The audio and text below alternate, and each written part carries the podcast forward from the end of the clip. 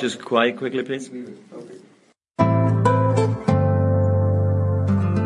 Das ist die Big Show, der zuverlässige Einfädler im Stangenwald der sonst so großartigen deutschsprachigen Sportpodcasts. Kritiklos gegenüber Leipzig, ignorant gegenüber dem Damenfußball und das alles in suboptimaler Tonqualität. Was helfen da schon namhafte Gäste? Hey guys, it's Michaela Schifrin. Hallo, hier ist Roger Fedor. Hallo, mein Name ist Harald Schmidt. Hallo, hier ist Thomas Müller. Hallo, das ist der Thomas Muster. Hi, this is Pat Rafting. Hallo, Sie hören Christoph Daum. Eben, nix. Die Big Show, fast live aus den David Alaba Studios in München. Jetzt. Ihr hört Sportradio 360. Hilft ja nix.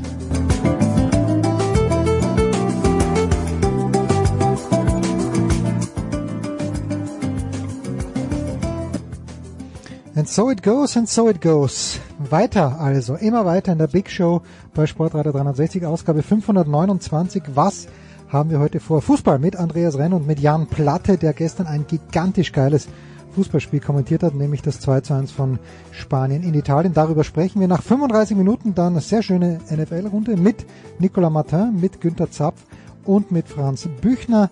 Nach circa 55 Minuten Götzi mit dem Handball nach 1.15 beginnt der große Motorsportblock. Zunächst mit Eddie Milke und Stefan Voss Heinrich, DTM und MotoGP. Dann nur The Voice zu Formel 1 und dann Pete Fink auch noch zur NASCAR, wo es was Historisches gegeben hat. Nach knapp zwei Stunden 1,58 ein sehr langer Baseballteil mit Axel Goldmann und mit Tom Heberlein unbedingt anhören und zum Abschluss dann bisschen Boulevard, wenn der Kaiser von der Bildzeitung dabei ist und Paul Häuser dann geht's um Tennis. Herrschaften, die Big Show 529 beginnt also mit dem Fußball und ich freue mich zum einen, dass äh, unser Musikbeauftragter, wie er mittlerweile heißt, der ist aufgestiegen in den Ranks von Sportreiter 360, Andreas Renner von der Zone am Start ist. Guten Morgen, lieber Andreas. Guten Morgen. Von wohin nach wohin bin ich aufgestiegen? Naja, du, das weiß man noch nicht genau. Also die, die, die, ja, reden wir noch mal drüber. die Karriereleiter muss man sehen. Und wir haben ihn gestern Abend gehört bei einem fantastischen Fußballspiel. Gemeinsam mit Christian Bernhard. Das ist von ebenfalls der Sohn. Das ist Jan Platte. Guten Morgen, lieber Jan. Schönen guten Morgen, ihr beide. Es war, und ich bleib gleich bei dir, Jan, ich hab ich bin alt und manchmal bin ich auch müde. Und ich setze mich also um Viertel vor neun hin und denke mir, na gut, ein paar Minuten schaue ich rein. Und dieses Spiel gestern zwischen Italien und Spanien im Mailänder San Siro Stadion, das hat mich von Beginn an gepackt. Ich habe es dann bis zum Ende angeschaut. Es ist ja nochmal richtig spannend geworden, wie aus dem Nichts. Warum ist da, hat sich da gestern, wer war mehr dafür verantwortlich, ist meine Auftaktfrage, dass sich so ein grandioses Fußballspiel entwickelt hat, Jan, aus deiner Sicht? Ähm, zwei Menschen, würde ich sagen, sind dafür hauptverantwortlich und die heißen Luis Enrique und Roberto Mancini. Ähm, denn also wenn du die als Trainer hast, dann äh, kannst du, glaube ich, gar nicht irgendwie anders als, als, als richtig Fußball spielen oder zumindest versuchen, auch in so einer Phase. Und Christian Berner, mit dem, mit dem ich kommentiert habe, ähm, wir haben das dann nach dem Spiel auch festgestellt, weil wir ähm, im Vorfeld auch überlegt haben, wie intensiv wird. Und die kommen alle aus vielen Spielen jetzt schon in ihren Ligen und so. Ähm, und haben uns dann am Ende angeguckt und gedacht, Mensch, also von der ersten Minute an totale Intensität, Emotionalität, ähm, ganz viel Fußball, richtig, richtig guter Fußball. Und ja, also ich, Chiellini hat das, glaube ich, mal stellvertretend für alle Italiener gesagt. Wenn du zur Nationalmannschaft eingeladen wirst, macht es einfach seit geraumer Zeit großen Spaß für Italien Fußball zu spielen. Und bei den Spaniern, ja, schafft Luis Enrique trotz all der Kritik, die ihm in meinem eigenen Land auch entgegenschlägt, aus verschiedenen Gründen, immer wieder eine Mannschaft um sich äh, zu scharen, die, die auch Lust auf Fußball hat. Und gestern haben sie es mal wieder gezeigt. Es war so ein kleines Revival auch des, des sehr erfolgreichen spanischen Fußballs. Es war ganz, ganz großartig anzuschauen. Andreas, wenn man dir Anfang der Woche gesagt hat äh, oder hätte oder dich gefragt hätte, am Mittwoch übrigens Spanien gegen Italien, hättest du per se sofort gewusst, dass es das Halbfinale der Nations League ist, weil ich fand, äh, dass das, also für meinen Teil, ich jetzt nicht gewusst.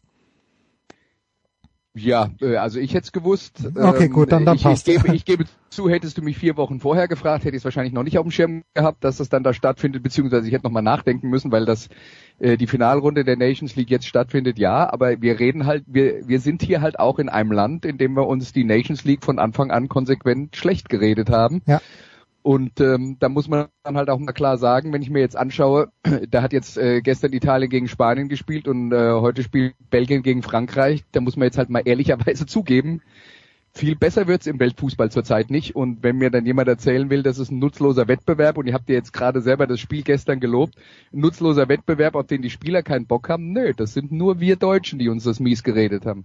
Wir Österreicher übrigens nicht, denn wir Österreicher haben über diese Nations League unsere einzige Chance, uns für die WM 2022 zu qualifizieren. Das aber erstaunlicherweise erst wieder im kommenden Frühjahr. Wir haben vorige Woche, Jan, an dieser Stelle auch mit Andreas Renner ein bisschen beklagt, wie es mit dem FC Barcelona bergab geht. Aber wenn ich mir gestern den Sportskameraden, äh, Sportskameraden Gavi anschaue, der unfassbar frech gespielt hat, fand ich, für sein Alter. Dann haben wir Pedri, der gestern nicht gespielt hat, aber um den spanischen Fußball ist es, glaube ich, was die Jugend angeht und reingekommen ist er dann auch noch Jeremy, Jeremy Pino, der mir auch extrem gut gefallen hat, auch weil er so frech war.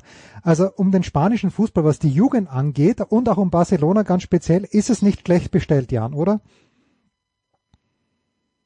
Äh, nee, ist es nicht. Wobei man natürlich bei den ganzen Kerlen, die äh, und den ersten, die du angesprochen hast, Gavi, der ist gerade mal 17 und 62 Tage, ähm, natürlich mal gucken muss, wie sich das entwickelt. Also auf den lastet dann jetzt irgendwie, vor allen Dingen, wenn sie für den FC Barcelona spielen, schon eine ganze eine ganze Menge und dann muss man wirklich mal abwarten, wie, wie die das verpackt kriegen, auch in den nächsten Jahren. Bei Ansu Fati gab es eben die unglückliche Situation, dass er toll gestartet ist und dann zehn Monate verletzungsbedingt ausgefallen ist. Jetzt soll er schon wieder der Heiland sein. Also ich bin mal gespannt, was das alles mit denen macht. Aber grundsätzlich auch, ähm, und ihr habt es dann sicher ausgiebiger thematisiert dann letzte Woche auch mit Barca, ähm, sorgt diese finanzielle Situation bei einigen Clubs und vor allen Dingen beim FC Barcelona natürlich auch dafür, dass sie jetzt verstärkt wieder drauf setzen müssen. Also ich habe den Namen nicht ganz parat, aber der Mann, der gestern die Zahlen vorgestellt hat, oder ja gestern war es, meine ich, beim FC Barcelona und sehr 800 Millionen waren klar es, gewesen. Ja. Waren es nicht 800 Millionen Verlust im letzten Jahr oder oder vielleicht sogar ein bisschen mehr? Ähm, ja, ja, genau. Es ist, also es sind auf jeden Fall über 400 Millionen Nettoverlust Hm. ähm, und ja und zu gar nicht so großen Teilen ist das alles Corona-bedingt gewesen, sondern eben auch, also verschiedenste Sachen, die da irgendwie auch eben mit reingespielt haben. Aber der hat eben auch gesagt und ähm, der muss das, wie gesagt, sehr, sehr gut auch dargestellt und überhaupt gar nicht beschönigt haben, aber seine Meinung war dann irgendwie auch, dass ähm, jetzt noch mehr auf den Nachwuchs gesetzt wird und dass es nicht mehr allzu lange dauern wird, bis, bis sich da richtig junge Leute richtig groß entwickeln. Mal gucken, ob das wirklich so kommt. Aber grundsätzlich, wenn wir nur so ein bisschen grob drüber fliegen über den spanischen Nachwuchs, kann man sagen, ja, klar kommt da wieder richtig was mit Potenzial, aber gucken wir mal, wie, wie, wie sich das so in einem Jahr wieder gestaltet. Und Petri, du fehlt verletzungsbedingt, weil der ungefähr 700 Spiele gemacht hat in den Ja. letzten fünf Monaten. Also die werden auch zum Teil verheizt, dass man ähm, ja so ein bisschen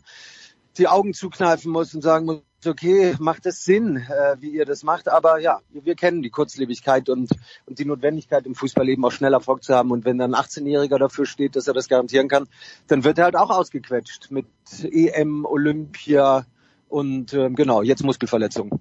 Und keinem freien Also Juni. wenn ich, wenn ich da dran, genau, wenn ich da dran anknüpfen darf, ist natürlich alles wahr. Der Nachwuchs in Spanien äh, gilt übrigens auch für Italien, die ja ähnliche Finanzprobleme haben, nicht ganz so krass wie diese beiden Beispiele, aber ähm, wenn, wenn ihr mal die Zahlen von Juventus oder von Inter anschaut, da wird's einem auch Angst und Bange.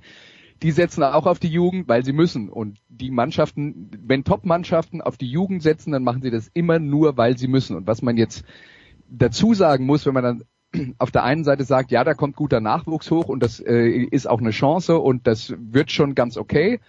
Ja, aber wenn wir jetzt gerade von Barcelona und von Real Madrid reden, das sind ja die beiden Mannschaften, die die Fantasie befeuert haben, weil bei denen immer die besten Spieler der Welt gespielt haben und die hat man dann halt höchstens mal zufälligerweise im eigenen Club und ansonsten muss man die von außerhalb zukaufen und das wird auf absehbare Zeit nicht gehen. Also um da jetzt auch noch mal Zahlen zu nennen, Barcelona hatte letzte Saison ein Gehaltsvolumen von 600 Millionen Euro, das wurde jetzt auf unter 100 reduziert Hm.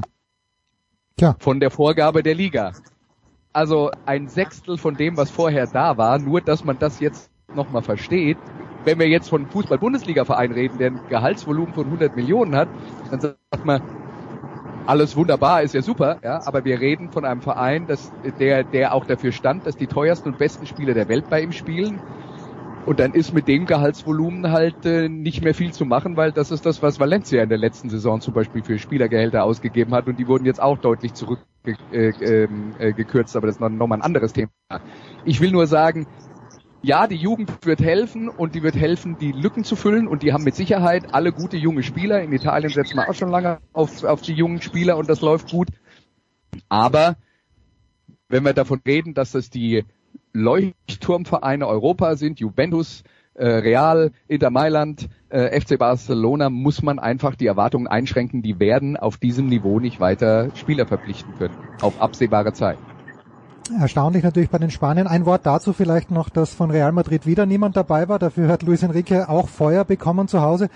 Und Jan, ich weiß, du hast früher auch mal Tennis kommentiert, was ich übrigens auch sehr geschätzt habe. Dich als Tenniskommentator ist schon ein bisschen her.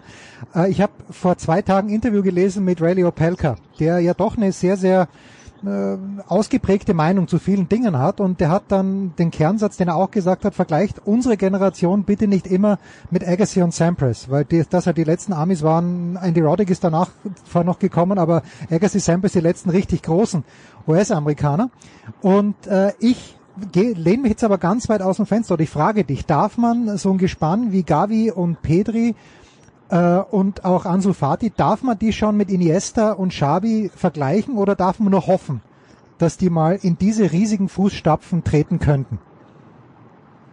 Ähm, A, danke für die späten Tennisblumen. Äh, freut mich, dass es dir gefallen hat. Und B, nein, auf gar keinen Fall darfst du hm. vergleichen. Auch wenn manche Bewegungen irgendwie ähnlich aussehen und das natürlich die Jungs sind, von denen sie sich wahrscheinlich die meisten YouTube-Videos angesehen haben. Ähm, äh, Gabi und Konsorten. Also und Pedri, der klar in seinen Bewegungen auch an Iniesta erinnert, aber nein, das ist das ist natürlich viel zu viel, äh, wenn man wenn man die jetzt schon irgendwie mit den Leuten vergleicht, die zehn, zwölf Jahre auf dem höchsten Niveau, auf dem man Fußball spielen kann, in ziemlich zentraler Rolle, ähm, da eben den den Ball haben laufen lassen. Also die Erwartungen steigen natürlich auch dadurch, dass Luis Enrique die, die dann gleich nominiert. Und wie du richtig angesprochen hast, ist es gerade so, dass natürlich auch der Streit entsteht, vor allen Dingen aus der Hauptstadt Madrid äh, mit, mit der Hauptstadt Kataloniens, mit Barcelona. Wer wird nominiert? Warum werden die nominiert? Warum wir nicht? Warum ist er irgendwie immer noch so Barca zugeneigt? Luis Enrique, wo er doch für beide Mannschaften gespielt hat in seiner aktiven Karriere. Und du, wenn du einen 17-Jährigen und 18-Jährigen berufst von Barcelona, dann gucken sie natürlich in der Hauptstadt und sagen, aha, und dann noch Sergio Roberto und dann noch Busquets, obwohl die gerade so schlecht Fußball spielen. Mhm. Von uns ist niemand dabei, aber zur Wahrheit, und ich habe es gestern im Kommentar auch mal gehört, äh, gesagt, gehört, finde ich, also letztendlich musst du von Barcelona gerade niemanden äh, nominieren, genauso wenig wie von Real Madrid. Das ist nur meine persönliche Meinung. Aber jetzt wenn man heute mal irgendwie die Presse kurz angeguckt hat, gibt es natürlich auch viele, die sagen, ja, ihr Gabi-Kritiker und ihr vor allen Dingen Luis Enrique-Kritiker, äh, der ist erst 17, aber guckt mal, was der gemacht hat. Und klar, der, diese Unbekümmertheit, die ist, die ist dann auch großartig, aber der ist weiterhin erst am absoluten Anfang. Der hat noch keine 400 Profiminuten auf seinem sehr, sehr jungen Buckel. Und ähm, du, deswegen würde ich solche Vergleiche nie im Leben anstreben, auch wenn sie natürlich nahelegen, wenn du in Blaugrana spielst. Äh, und ja, natürlich die Sehnsucht da ist wann kommt der nächste Iniesta und der nächste Xavi? Aber Ricky Putsch, von dem keiner mehr spricht, galt vor drei Jahren auch als äh, der nächste, einer von beiden. Und mhm. ähm, du, wir können die, wen auch immer noch mit reinnehmen, Gerard Deulofeo oder wie sie auch immer heißen, also irgendwelche Jungs, von denen eigentlich nicht mehr viel geredet wird. Tja. Zum Glück haben wir Yusuf Demir, wir Österreicher, nach Barcelona verfrachtet und der wird uns dann rausreißen. Schon am Samstag gegen die Pharaoneninseln. Schauen wir mal, wie das denn hinhaut. Ja, für mich nur noch die Top-Information gestern, weil du hast ja auch deinen Co-Kommentator gefragt, Jan, das war, wie viele Länderspiele Marcos Alonso auf seinem Buckel hat und das auf seinem schon etwas älteren Buckel und gestern war das vierte Länderspiel erst, was eigentlich Wahnsinn ist im Großen und ja. Ganzen. Ja. Andreas, apropos Jugend, apropos äh, Spieler, die, na lass mich mit einem etwas älteren Spieler anfangen. Ich habe mich wirklich gefreut am Sonntag, als Timo Werner dieses Siegtor für Chelsea geschossen hat, weil mir ein kleines bisschen leid tut. Aber wenn ich mir die österreichische Fußball-Bundesliga anschaue, wenn ich mir aber vor allen Dingen die Salzburger in der Champions League anschaue, wenn ich Karim Adeyemi, den ich im letzten Jahr ein bisschen übersehen hatte, ich wusste nicht, wie gut er ist, aber wie viel hast du von Karim Adeyemi schon gesehen? Ich sage ein unfassbar exzellenter Fußballer, schnell, kann kicken, ähm, hat mittlerweile auch Nerven. Gut, den, den Elfer in Sevilla hat er verschossen, aber zu Hause dann zwei getroffen gegen Lille. Entsteht da für entsteht ein Luxusproblem für Hansi Flick, dass er vorne ja Werner hat, er hat Sané, der wieder gut spielt, Nabri, er hat äh, Kai Havertz, er hat Thomas Müller, der keinen freien Juni hat und jetzt hat er auch noch Adiemi. Sind das glorreiche Zeiten, die da auf Hansi Flick zukommen? Ja, ja, ja. Also, ich meine, du kannst die Welt so betrachten, wenn du das magst. Als ne? Österreicher muss ich Dann das, ich- Andreas. Sonst muss ich. Dann, Wir haben dann, keinen Stürmer. Ja, dann, dann, ja, ja, okay. Aber dann würde ich halt sagen, okay, Timo Werner, bei Chelsea keine Stammkraft. Auch wenn er letzte Woche äh, mal wieder ein Tor getroffen, äh, geschossen hat. Ne? Ähm, äh, Kai Havertz letzte Woche auf der Bank, weil in der Formkrise. Ähm, Leroy Sané gerade dabei, sich aus der Formkrise rauszuarbeiten. Thomas Müller über 30. Also man kann die Sache auch von einer anderen Perspektive aussehen und dann sagen, vergleiche ich das zum Beispiel mit dem, was die Franzosen haben, sind wir da immer noch nicht besser. Ne? Also das, äh, wir, wir brauchen viele gute junge Spieler, die auch die entsprechende Entwicklung nehmen.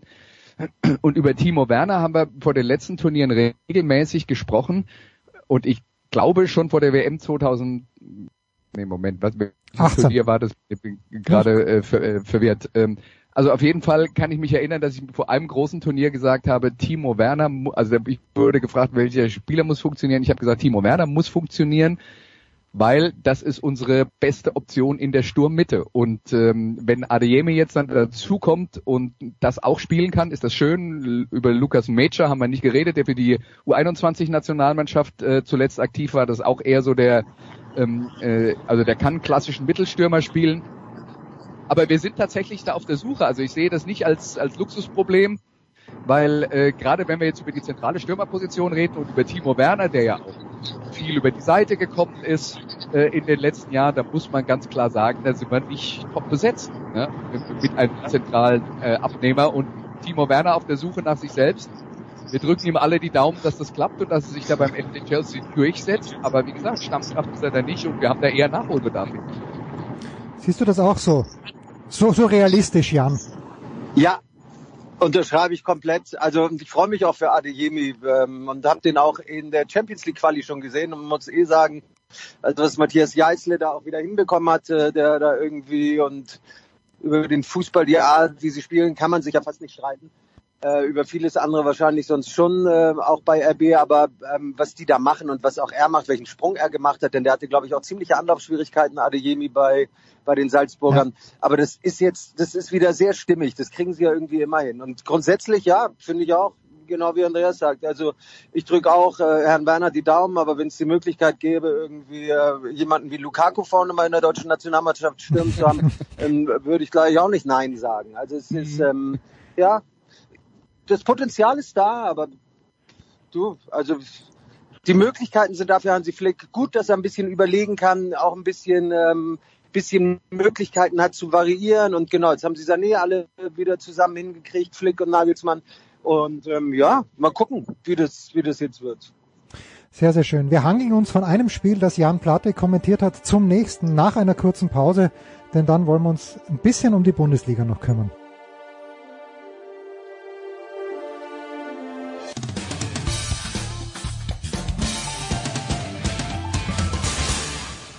Ja, hallo, grüße euch. Hier spricht Franco Foda und ihr hört Sportradio 360.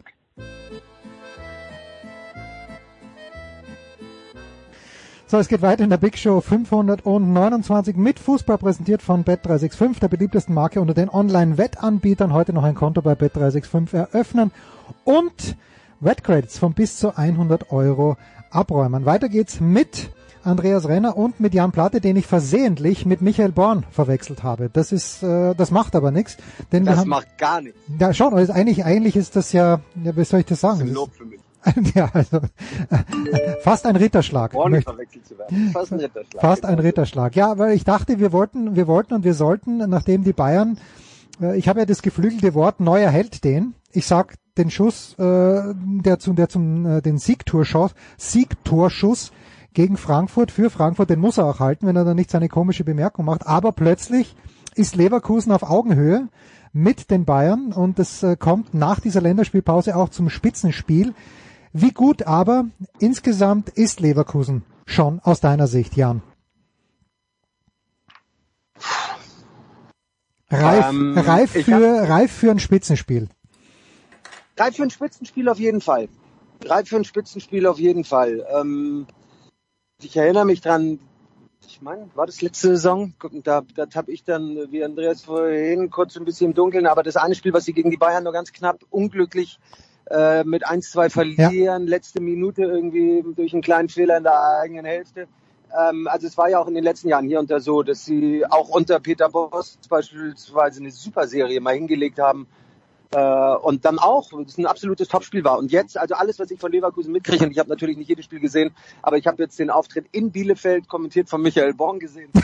schön, ähm, schön. Über weite Strecken und das, über weite Strecken und das war, ähm, der, die wissen total, was sie wollen. Und ich, ich gucke auch immer gern auf den Mann dann Linie und erinnere mich an ein Gespräch, was ich mit Fabian Lustenberger geführt habe, bevor IBB in der letzten Saison Bayer Leverkusen rausgehauen hat aus der Europa League. Und ähm, Fabian Lustenberger hatte sich die Zeit genommen, äh, vor dem Spiel mal eine halbe Stunde mit mir zu quatschen und hat mir viel über Seoane, den Trainer, erzählt, der nun in Leverkusen ist.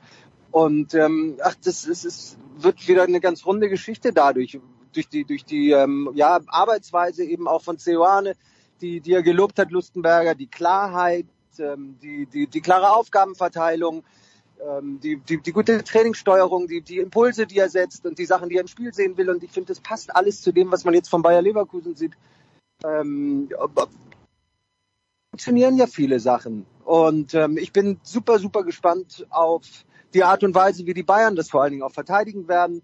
Julian Nagelsmann jetzt äh, auch gehört, irgendwie gestern zufällig im Podcast von den Großbrüdern, äh, der auch wieder gesagt hat, wie wichtig es ihm ist, immer wieder vorne drauf zu gehen. Und ähm, du, wenn man nur an Musa Diaby denkt und noch den einen oder anderen, der da rumläuft, Patrick Schick, der auch ähm, mit ein bisschen Schnelligkeit gesegnet ist und den du gut schicken kannst, bin ich einfach super gespannt, wie sie es machen und wie Leverkusen es macht, eben dann selber auch im Umschaltspiel, weil das, das schreit ja förmlich danach, dass es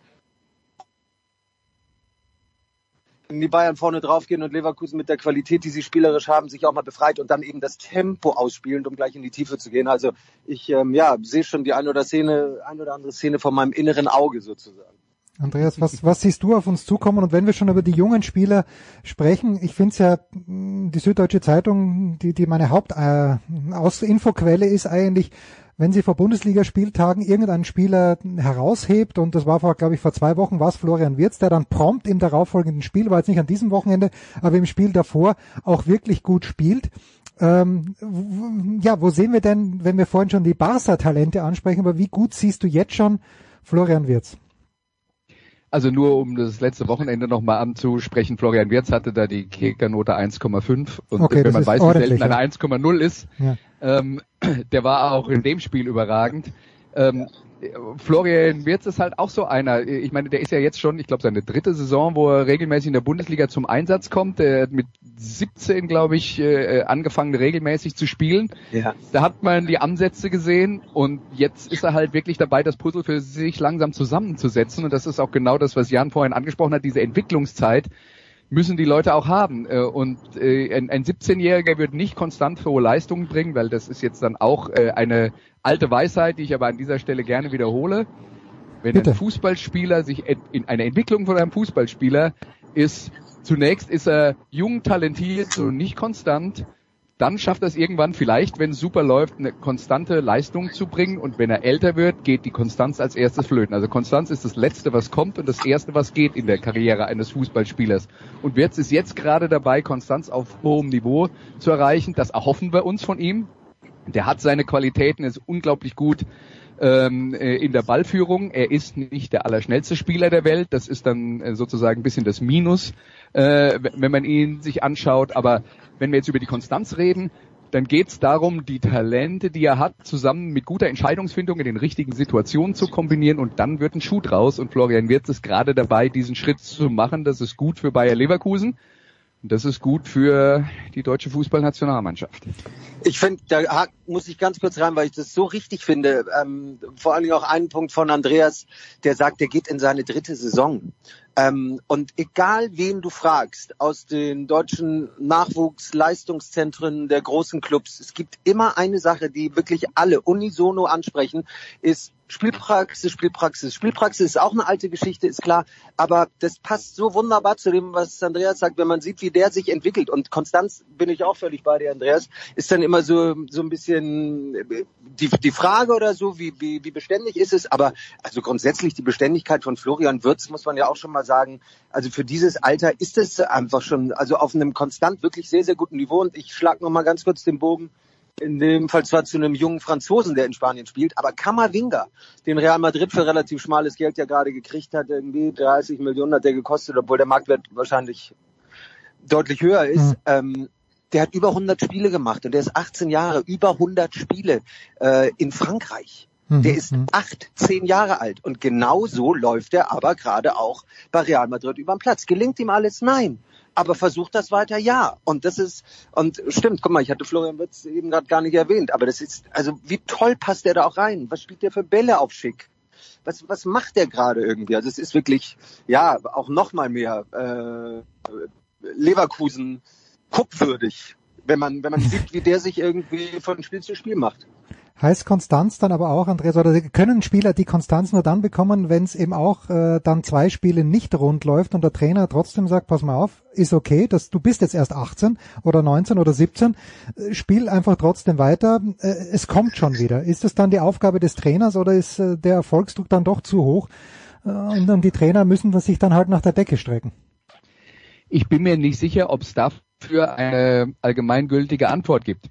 Einfach deswegen, weil mancher vielleicht davon profitiert, sich durch so ein, durch eine schwierigere Phase durchzuarbeiten und ein anderer vielleicht besser damit fährt, dass er mal eine Pause bekommt. Ich glaube, das ist dann tatsächlich Trainerarbeit vor Ort im Sinne von, ich kenne meine Spieler, ich weiß, wie sie ticken und äh, finde halt die richtige Ansprache und den richtigen Umgang je nach äh, äh, Charakter des Spielers.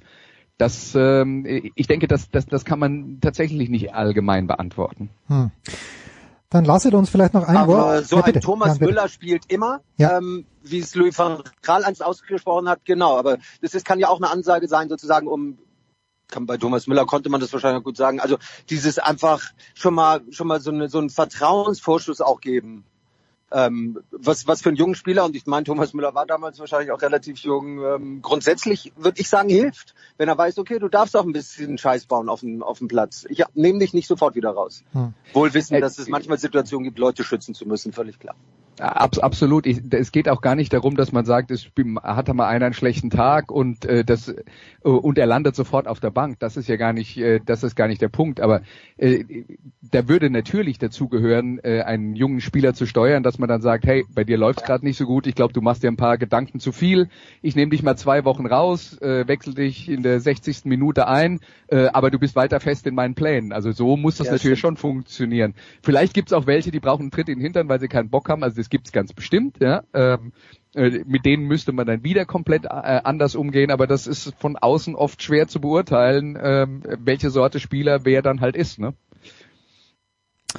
Die einzige, und damit kommen wir zum Schluss zum Fußballteil, aber diese Mannschaft äh, mag ich, äh, ich, ich kann sie gar nicht gut genug loben, auch wenn sie offenbar sehr effizient spielen, weil sie ein Torverhältnis von plus sechs haben, damit aber vier Spiele gewonnen haben, dreimal unentschieden, Jan noch keine Niederlage, die Rede ist natürlich vom SC Freiburg, die nach dieser Pause zu Hause gegen Leipzig spielen. Also die Freiburger haben natürlich auch davon profitiert, dass die Auslosung mit Ausnahme, glaube ich, des, der Spielplan mit Ausnahme des Heimspiels gegen Dortmund haben sie doch recht freundliche Gegner gehabt bislang äh, gegen Leipzig. Äh, Lackmustest, was erwartest du zehn Tage vor diesem Spiel? Äh, kann, äh, kann Freiburg da im neuen Stadion dann ja richtig lästig sein?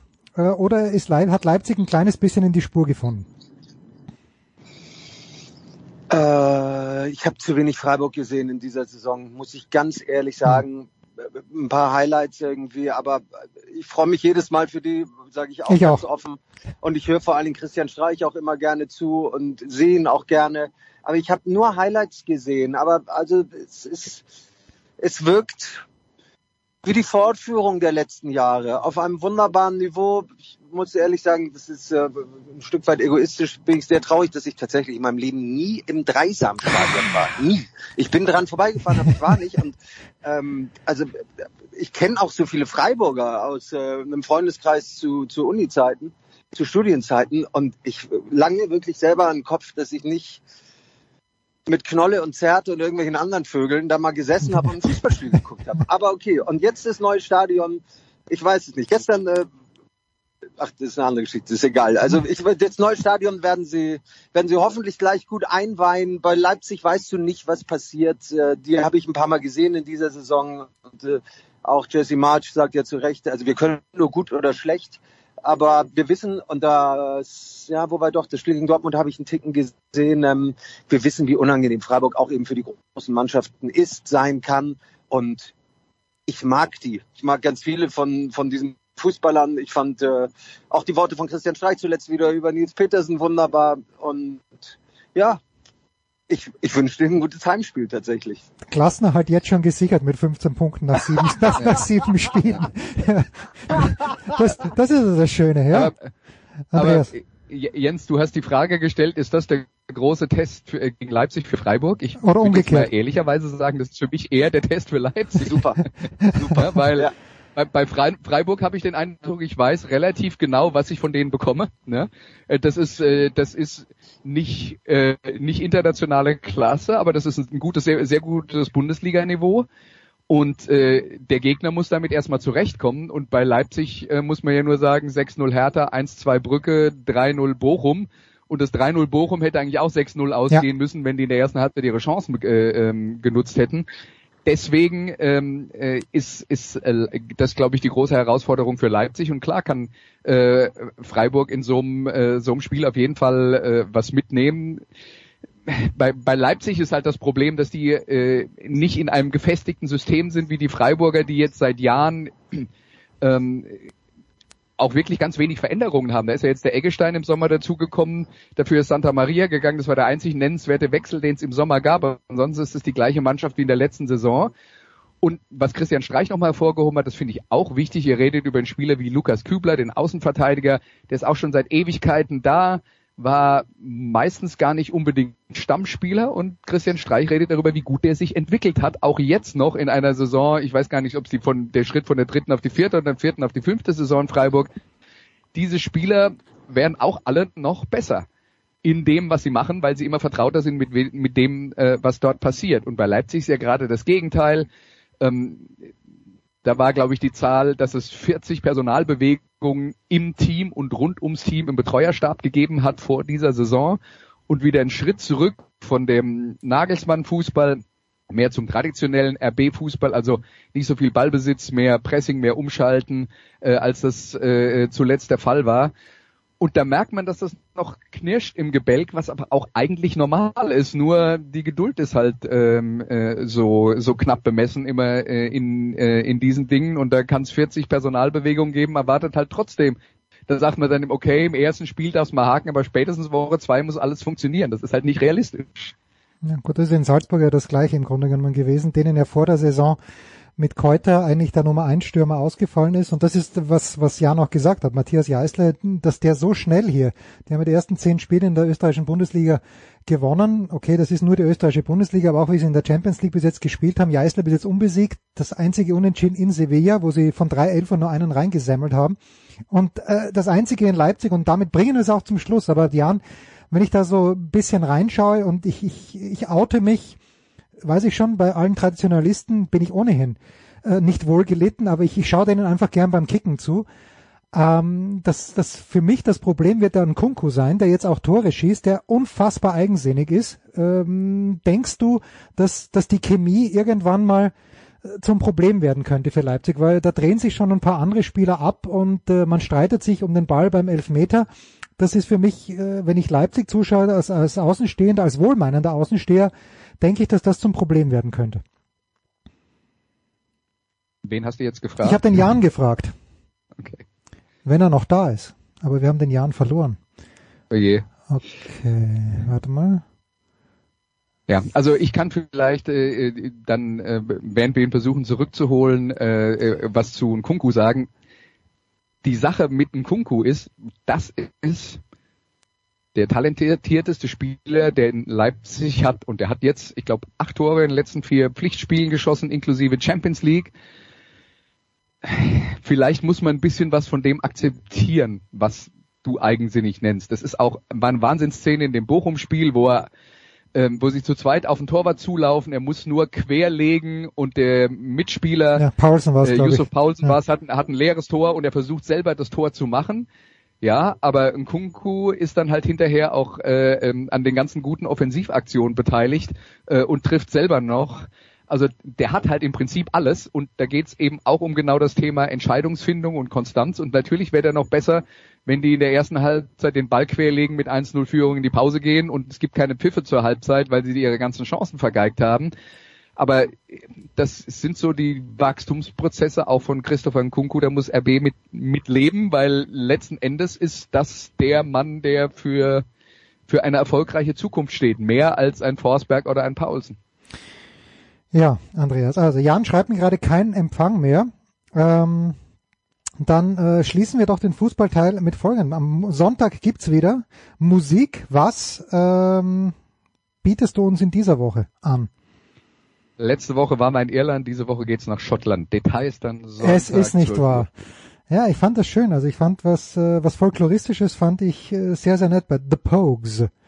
Alles gut. Also wir freuen uns auf diesen Sonntag, 12 Uhr wieder Musikradio 360. Jan lässt sich entschuldigen, schreibt kein Empfang mehr. Wunderbar äh, war's mit euch beiden. Kurze Pause, dann geht's weiter in der Big Show 529.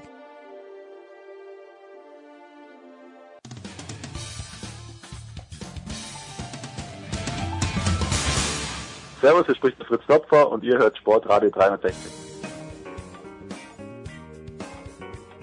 Weiter geht's in der Big Show 529 Sportradio 360 mit der NFL. Das heißt, ich kann mich zurücklehnen, denn es übernimmt Herr Nicolas Martin, GWL TV und Radio. Servus Nicolas.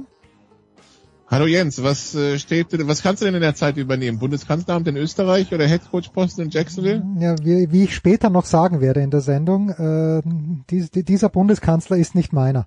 Aber ich habe keine politischen Ambitionen. Äh, mit dazu kommen noch zum NFL-Teil zum einen Franz Büchner von der Zone. Guten Morgen, lieber Franz. Hallo, Grüße. Und die Geburtstagslegende. Legenden altern nicht, aber ein Jahr ist wieder rum. Günter Zapf. Guten Morgen, lieber König. Guten Morgen. wie immer, wie immer ahnt keiner, was eigentlich Thema ist, außer der Nikola, dem habe ich die beiden Spiele geschickt, die wir vielleicht ein kleines bisschen vorschauen wollen. Nikola, ich überlege mal, wie ich es ähm, in, in Wien ins Parlament schaffe, um als neuer Bundeskanzler vereidigt zu werden.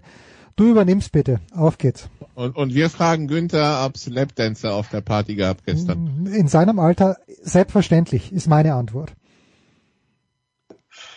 Äh, ich glaube, das hätte äh, den Corona-Regeln widersprochen. Ach so. Ja. Die ja immer noch, äh, irgendwie immer noch äh, äh, herumschwirren. Ja, ist eine schöne Geschichte, ne? Also, äh, der, der, also ja, habt ihr die fantastische Pressekonferenz gesehen, wo, wo gestern Urban Meyer sich da ein zurechtnuschelt vor der Presse, was er alles falsch gemacht hat? Günther. Äh, nein, natürlich nicht. Ich habe gestern in der Tat äh, meinen Geburtstag gefeiert und äh, relativ wenig. Ich habe nur die, die insgesamt Geschichte mitgekriegt und äh, was soll man sagen? Das ist äh, das ist halt so ein Ding äh, blöd gelaufen, dass einer wieder mal nicht daran denkt, dass es überall heutzutage Kameras gibt und alles sofort viral geht. Und natürlich die die äh, die Moralvorstellungen der USA, die doch durchaus abweichen von der einen oder anderen. Äh, ich meine, natürlich, das ist ein Verhalten, das man sicher nicht äh, an den Tag legen sollte, hat aber eigentlich mit seiner sportlichen äh, Vorstellung und Leistung jetzt auch nicht direkt was zu tun. Also da, da eine Verbindung herzustellen, ist dann halt wieder so, so, so auch typisch für, für die USA, die sich ja gerne auch als, als Moralapostel hinstellen, und, aber eigentlich ja doch nicht sind. Nun, also, ähm, man, man munkelt äh, der, die, die, die Spieler darin aus, aber gut, das ist dann Thema für die nächsten Wochen. Ich freue mich schon. Ich bin in zehn Tagen in London, wenn Jacksonville gegen Miami spielt. Mal gucken, ja, wie die PK so läuft. Das ist klar. Das ist jetzt äh, das Standing bei den Spielern ist durch oder generell auch auch in der Liga. Von daher ist es natürlich äh, wird es auch auf den, den aufs Sportliche ausschlagen, aber die Tatsache an und für sich, dass, dass er sich da mit, äh, mit äh, Damen, mit denen er nicht direkt äh, verwandt ist, äh, sehen und und und äh, reiben und aneinander reibt oder was immer er da treibt, das hat eigentlich damit nichts zu tun. Aber es wird natürlich seinen seinen Niederschlag finden, ganz klar. Äh, wie soll der jetzt irgendeinem Spieler irgendwas erklären und sagen, du mach mal das, mach das? Äh, genau in, hinter vorgehaltener Hand lacht der und sagt, was will der von mir? Also das das äh, kann nicht mehr lange gut gehen. Nun, wir werden sehen. Warum war er dabei in Ohio, Franz? Weil sie am Donnerstag gegen die Bengals gespielt haben, gegen die Bengals verloren haben. Die Bengals sind 3 und 1 und spielen jetzt gegen die Packers. Ähm, das ist eins der Spiele, die der Producer uns gegeben hat, deshalb die Überleitung. Ähm, die Bengals 3 und 1, Siege gegen Vikings, Steelers und eben diese Jaguars, wobei da müssen sie froh sein, dass sie nicht zwischendurch, dass sie Zentimeter davon entfernt waren, nur 0,21 hinten zu sein. Niederlage gegen die Bears. Franz, wie sehr traust du diesen Bengals? Hm. Das habe ich mich auch gefragt, ähm, weil ich ja tatsächlich äh, dieses Spiel am Sonntag kommentieren werde und ähm, mich da jetzt schon mal so, so ansatzweise angefangen habe, mich zu beschäftigen damit. Ähm, das klingt erstmal nicht so schlecht, aber ich finde es immer noch so ein bisschen trügerischer äh, Rekord, dieses 3 und 1, wie so einige andere auch nach vier Wochen, muss man mal sagen, weil man nicht, noch nicht, nicht, nicht ganz weiß, äh, wer vielleicht so ein bisschen über den Verhältnissen lebt und wer vielleicht einen guten äh, Spielplan abbekommen hat. Aber bei den Bengals, da bin ich mir nicht sicher, tatsächlich. Also du hast es ja gerade schon schön dargelegt. Ähm, das steht da, es stehen zwar drei Siege, aber das könnten auch drei Niederlagen sein. Ähm, das einzig wirklich klare Ding war das gegen Pittsburgh. Von daher, äh, das sollte der Producer jetzt nicht hören, ne? Franz. Ja, aber so ist es halt, ne? Das sind halt die 14 Punkte. Der Rest war halt mit drei Punkten. Ich sag mal so, es ist halt jetzt die, die Phase, wo sie es, wo sie zeigen müssen, ne? Und dann ist das ja jetzt eigentlich der perfekte, die perfekte Standortbestimmung gegen Green Bay. Ähm, die scheinen ja tatsächlich nach diesem fürchterlichen ersten Spiel in die Spur gefunden zu haben und im Prinzip das auch abzurufen, was man von denen erwartet hat. Also wenn Cincinnati jetzt auch gegen Green Bay besteht, dann glaube ich, können wir, können wir das positiv bewerten. Ansonsten mh, hm, tue ich mich da noch ein bisschen schwer damit, das jetzt zu, zu rosig zu sehen, ähm, weil wie du es gesagt hast, äh, extrem knappe, knappe Siege und ähm, ja, teilweise eben gegen Gegner wie Jacksonville, die äh, natürlich nicht die Creme de la Creme darstellen. Also ich bin da noch ein bisschen unschlüssig und deswegen auch sehr gespannt auf dieses Spiel am Sonntag, weil man da wahrscheinlich dann noch am ehesten Rückschlüsse halt ziehen kann. Günther, Sie haben Burrow, was haben Sie noch? Sie haben äh, gutes Coaching, Sie haben eine sehr, sehr anständige Defense. Also ich, ich würde äh, es vielleicht ein bisschen anders hindrehen, dass, dass äh, Cincinnati jetzt eben in der Lage ist, knappe Spiele zu gewinnen. Das war ja jahrelang auch immer das Problem, dass sie, dass sie da, wenn es darauf ankam, halt versagt haben. Jetzt haben sie äh, zwei knappe gewonnen, wie auch immer. Am Ende bist du, was dein Rekord aussagt. Also das, der Spruch gilt ja nach wie vor. Und wenn du 3-1 bist, bist du 3-1. Bin, bin durchaus bei Franz, dass es manche Teams gibt, gerade so früh in, in, in der in der Saison, die sicher überbewertet äh, sind, andere unterbewertet. Also muss man schauen. Ich denke an Indianapolis zum Beispiel, die mit 1,30er äh, woanders äh, anders eingeordnet waren und sicher, sicher auch noch erholen werden. Also das, das ist natürlich nach einem Viertel der Saison noch ein bisschen früh, aber äh, erstmal hast du drei Siege auf, auf dem Habenkonto stehen und wenn das knappe sind, dann sage ich eben, das ist positiv. Die Entwicklung in Cincinnati äh, steht und, und äh, mir gefällt, was sie machen. Äh, sie haben einen Mixen, mit dem sie gut laufen können. Und wie gesagt, die Defense steht, das ist ja immer sehr, sehr wichtig. Und, und das ist jetzt ein richtig guter Gradmesser natürlich mit, mit einer, gegen ein, ein Green Bay Team, das äh, nach dem Debakel gegen New Orleans offensichtlich aufgewacht ist und jetzt laufen und passen kann. Also das, das wird, äh, ich, ich freue mich drauf. Also das, das wird durchaus, hoffe ich zumindest interessant und, und danach wissen wir wieder ein, ein kleines Stückchen mehr. Ja, wo steht, dann gehen wir direkt rüber zu den Packers, Günther. Äh, auch da wir auf die Bilanz schauen, 3 und 1, äh, die Saints, dieses, also dieser Verkehrsunfall, das haben wir angesprochen. Dann gab es das Monday Night Spiel gegen die Lions, wo sie besonders in der zweiten Halbzeit aufgedreht haben. Dann dieses Spiel bei den 49ers, wo die 49ers denken, sie haben es gewonnen und äh, ähm, Aaron Rodgers sagt, not so fast, my friend, und innerhalb von 40 Sekunden dann doch noch den letzten Drive auf, aufs, aufs äh, Parkett zaubert Und jetzt, jetzt muss der Producer wieder weghören, auch wieder ein dominanter Sieg gegen die Steelers. Äh, vergessen wir einfach dieses erste Spiel und, so, und äh, stellen ein positives Zeugnis aus bei den Packers oder was machen wir da, Günther? Ja, die Packers sind im Prinzip, äh, genau, wir lassen das erste Spiel weg und dann sind die Packers das, was wir von ihnen erwarten. Ein, ein Team, das von einem überragenden Aaron Rodgers lebt und das hofft, dass die Defense einigermaßen mithalten kann. Jetzt ist Darius Smith natürlich, äh, wird wohl noch länger ausfallen. Das ist bitter, das, das merken sie auch. Und deshalb stehen sie da auch nicht, nicht äh, so weit oben in, im, im Ranking mancher Leute, wie sie es vielleicht gehofft haben. Aber ich meine, es war jetzt nicht nur nicht nur San Francisco. Ich als Cowboys-Fan kann ja auch leidvoll berichten. Äh, never give Aaron Rodgers irgendwie noch ein paar Sekunden am Ende, weil er macht halt was draus. Und äh, den haben sie immer noch. Der scheint Spaß zu haben. Hat mit Randall Cobb jetzt einen, einen Rückkehrer, mit dem er auch wieder super zusammenarbeitet. Also in Devante Adams nicht alles allein machen muss. Haben sie noch einen ganz guten Tight Leider äh, hat unser deutscher Freund St. Brown seine Chance nicht genutzt. Also das befürchte ich war es für ihn. Äh, aber das, das ist in der Offense immer noch, noch äh, absolute Klasse. Die Line scheint sich langsam wirklich zu stabilisieren. Aaron Jones müssen wir nicht drüber reden, äh, Touchdown Maker. Also offensiv super. Frage ist eben, wie, wie schnell und wie gut funktioniert, funktioniert die Defense. Und, und will Aaron Rodgers oder will er nicht? Aber momentan will er. Ja, Franz, das, das Drama aus der, aus der Offseason scheint ja vergessen. Äh, zumindest äh, jetzt, wo gespielt wird. Wir schauen dann im Januar, Februar, wie es dann da wieder aussieht. Aber das scheint zumindest so in Akten gelegt. Und äh, ja, sie schaffen es in der Offense immer noch genug Punkte zu produzieren, dass die Fragezeichen der Defense tatsächlich vielleicht auch sogar ein bisschen unter den Tisch gekehrt werden können. Ne? Ja, das ist natürlich immer eine, eine, gute Option, wenn du das hast. Aber ich sag mal, zumindest ähm, geht man das, das Problem, das Problem an. Ne? Man hatte jetzt nochmal nachgelegt mit zwei Neuverpflichtungen. Ähm, Jalen Smith geholt, das, äh, den kennt ja Günther auch noch ganz gut aus seiner Zeit in Dallas und äh, Rasul Douglas für die Secondary. Also ganz offensichtlich ist das ja bekannt, dass man da vielleicht nochmal ein bisschen äh, nachrüsten muss. Das hat man jetzt getan. Wollen wir mal sehen, äh, wie diese zwei sich dann dort äh, eingliedern, ob die funktionieren, vielleicht auch besser funktionieren als, äh, als zuvor. Ähm, aber zumindest ähm, geht man auch das an. Ja? Und dann äh, sieht man, dass ich glaube, dass die Mannschaft ähm, ja, auf der richtigen Spur ist.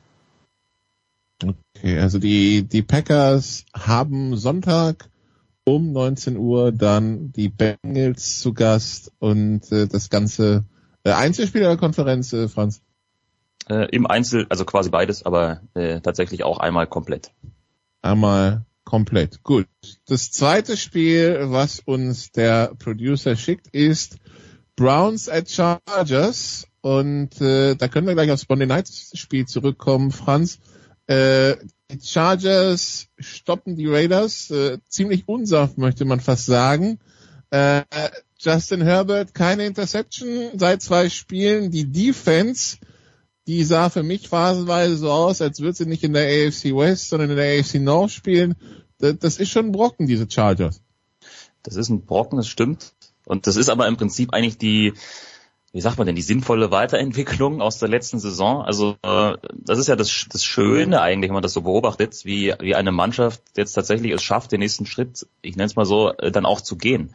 Und das scheinen die Chargers, ja klar, vier, wie gesagt, vier Spiele als äh, als Vorgabe jetzt in der Saison auch noch ein bisschen wenig, aber sie scheinen das hinzubekommen. Den muss man mal gucken, gegen wen sie so gespielt haben. Und das ist dann schon irgendwie eine andere Kategorie. Klar, Washington zum Auftakt ist immer so ein bisschen schwierig, das einzuschätzen, dann gegen Dallas knapp verloren, aber Siege bei den Chiefs und jetzt gegen die Raiders, die sich hier nicht so schlecht präsentiert haben. Ich glaube, das passt schon. Ne? Und jetzt kriegst du noch Browns und Ravens nacheinander und dann hast du eine Bye Week. Also das ist schon ein Monsterstart, den die Chargers da hinlegen und äh, sie werden mal mindestens äh, ebenbürtig da rausgehen aus diesem Auftakt. Also ich, ich glaube, die Mannschaft ist äh, tatsächlich ähm, so gut, wie sie da steht. Ja? Mit einem Justin Herbert logischerweise, der jetzt in der zweiten Saison noch mal besser werden wird als schon in seiner Rookie-Saison. Mit allen anderen Teilen, die zu funktionieren scheinen. Und dann kommst du irgendwann auch mal rein in so einen Strudel. Und deswegen ist das, was Günther von gesagt hat, ja auch gar nicht von der Hand zu weisen. Ne? Wenn du da so stehst, wenn du da drei Siege hast, 3 und 1, dann kannst du definitiv ja auch darauf aufbauen, ja. Dann ist das dann letztendlich im Zweifel erstmal egal gegen wen. Da kann man sich Selbstvertrauen holen. Und wenn das dann auch solche Kaliber sind, ähm, mit denen man da nicht nur mithält, die man dann teilweise eben auch besiegt, ja, ich glaube, dann ist das eine wirklich, wirklich ernstzunehmende Truppe da. Ähm, ja, vor allen Dingen dann die, die nächsten Wochen auch die Chance, die Tiebreaker für sich zu entscheiden, die dann für Positionen in den Playoffs entscheidend sein können. Günther, äh, Andreas hat uns am Montag den Sofa-Quarterback seine heimliche Liebe für Justin Herbert offenbart. Äh, wie, wie sieht's da bei dir aus? Äh, wie kann man den nicht mögen? frage ich mal, nee, äh, ganz auch ganz tolle Geschichte. Wie gesagt, kommt da kommt da aufs Feld völlig äh, überraschend, übertrieben ausgedrückt, fünf Minuten vorher Kickoff erfährt er so, du bist halt der Starter, weil halt äh, die es, Umstände. es waren, glaube ich, sogar nur zwei, aber ja. Ja, ja, wie gesagt, also es gibt unterschiedliche Geschichten. Andere sagen, er wusste schon eine Stunde vorher, weil, aber ich weiß nicht, wann die Injektion bei Tyrod Taylor dann tatsächlich stattfand oder wann man herausgefunden hat, dass der eben nicht spielen kann. Äh, geht aufs Feld und, und, und äh, darf man nicht vergessen, es war Kansas City damals und zwingt Kansas City in die Verlängerung. Also als, als Rookie, erster Start in der NFL gegen den damals ja noch Titelverteidiger, eine grandiose Leistung. Und, und da hat er nachgelegt und, und wie Franz sagt, er hat auch eine Weiterentwicklung gemacht im zweiten Jahr, finde ich. Äh, man hat sich auch auf ihn eingestellt, ganz klar äh, Chef im Ring, was natürlich dem, dem Team auch hilft netter, sympathischer Bursche, jetzt aus der Entfernung. Ich, ich kenne ihn auch nicht persönlich natürlich und, und äh, kann auch nur das äh, wiedergeben, was man liest und hört und sieht. Aber das ist alles äh, wirklich sehr, sehr positiv und ist halt einer, dem es auch Spaß macht zuzuschauen. Da merkst du irgendwie oder hast das Gefühl, der hat noch richtig Spaß am Footballspielen. Und das ist nicht ganz unwichtig soll auch sehr bescheiden sein, also ähm, bodenständig und so weiter. Gut, dieser Justin Herbert, Franz, jetzt gegen diese Browns Offense, äh, Browns Defense, Entschuldigung, äh, von der die Browns ein bisschen Leben haben, habe hab ich das Gefühl in den letzten Wochen, ne? Ja, die letzten zwei Spiele definitiv mit sechs Punkten gegen Chicago, sieben gegen Minnesota.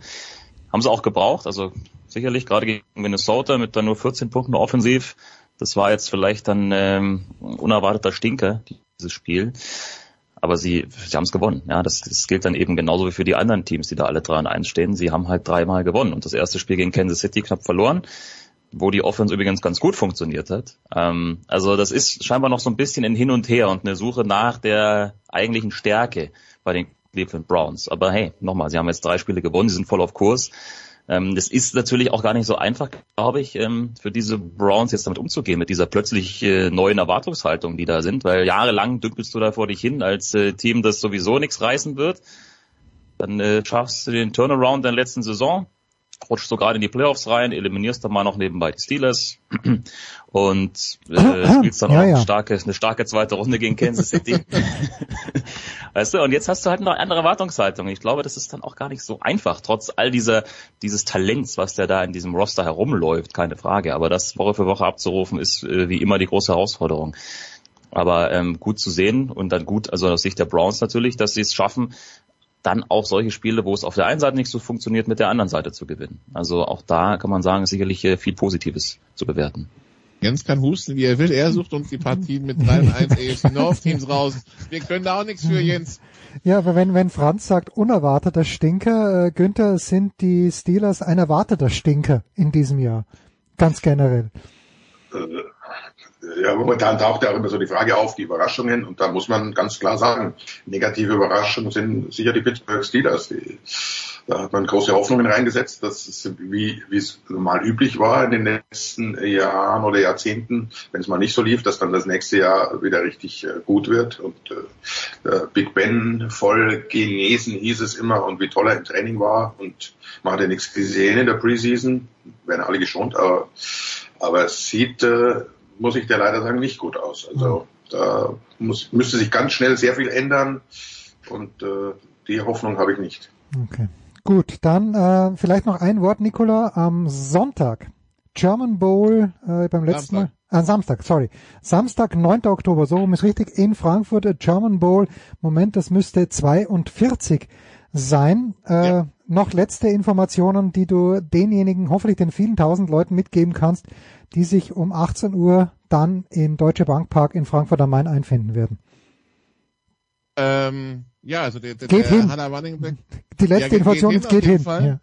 Ja. Äh, ansonsten, die Schwäbischer Unicorns haben tatsächlich ihre Backup-Lösung auf Quarterback aktiviert, haben äh, einen italienisch-amerikanischen Quarterback eingeflogen, der mit den Parma Panthers dieses Jahr Meister geworden ist. Und die Parma Panthers kennt inzwischen jeder durch John Grisham. Ähm, und äh, der ist jetzt da, weil Alex Halpert als Quarterback un unsicher ist und der Sohn von Sigi Gerke, Ian Gerke, als Starter im German Bowl, da hat vielleicht äh, auch John Newman ähm, Bauchschmerzen bekommen. Auf jeden Fall, der ist jetzt seit letzter Woche da, trainiert mit. Das heißt, wir haben zumindest eine neue Option bei Schwäbisch Hall. Ansonsten, äh, wir haben es ja schon gesagt, da sind, äh, da sind mehrere Spieler aus äh, der Division One äh, FBS am Start, also äh, Michigan State, Texas A&M und so weiter. Also das ist, das wird hochklassiger Football, was da geboten wird. Das äh, Rahmenprogramm ist ein bisschen eingedampft. Corona sei Dank. Äh, 15.30 Uhr gibt's eine kleine Powerparty, aber jetzt nichts Großes, keine Bühne und so weiter.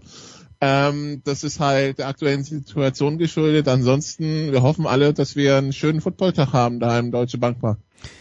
Günter Zapfs Geburtstagsparty eingedampft aufgrund von Corona. German Bowl Pre-Program eingedampft. Das, das passt doch alles wir nicht haben mehr auch keine zusammen. Lapdancer Ja. am, äh, im, äh, am Deutsche Bankpark übrigens. Da passt doch so haben. vieles nicht zusammen. Danke Nicola, danke Franz, danke Günther. Äh, Mit, mit Franz müssen wir natürlich äh, schon demnächst auch wieder mal über Union ein kleines bisschen plaudern. Da machen wir ihn jetzt schon heiß. Danke euch dreien, kurze Pause, dann geht's weiter in der Big Show 529.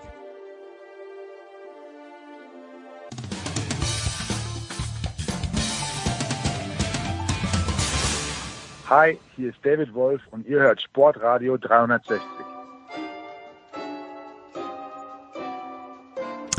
Sportradio 360, die Big Show 529. Es geht weiter mit Handball mit Markus Götz. Götzi, schönen guten Morgen. Hallo Jens. In den letzten Tagen, Götzi, wir kommen gleich zum aktuellen Geschehen, zum äh, DHB-Pokal, auch zur Handball-Bundesliga, aber das große Thema war natürlich äh, für Leute, die sich ein bisschen für Handball interessieren, dass Bob Hanning als Vizepräsident, was glaube ich des Deutschen Handballbundes, nicht mehr länger zur Verfügung steht. Was ist denn sein Vermächtnis? Ich habe ihn, ich hab ihn immer so ein bisschen, nicht ein bisschen, sondern äh, als jemand in Erinnerung, der, und er ist ja nicht weg ganz, aber der große Visionen hat. Äh, ja, er steht nicht nur nicht mehr zur Verfügung, sondern es war jetzt einfach das Ende dieser Amtszeit. Du wirst ja gewählt für eine äh, für eine Peri Periode. Er war jetzt acht Jahre lang in dieser äh, Position des Vizepräsidenten beim DHB verantwortlich für den Leistungssport. Da gibt es ja unterschiedliche Segmente.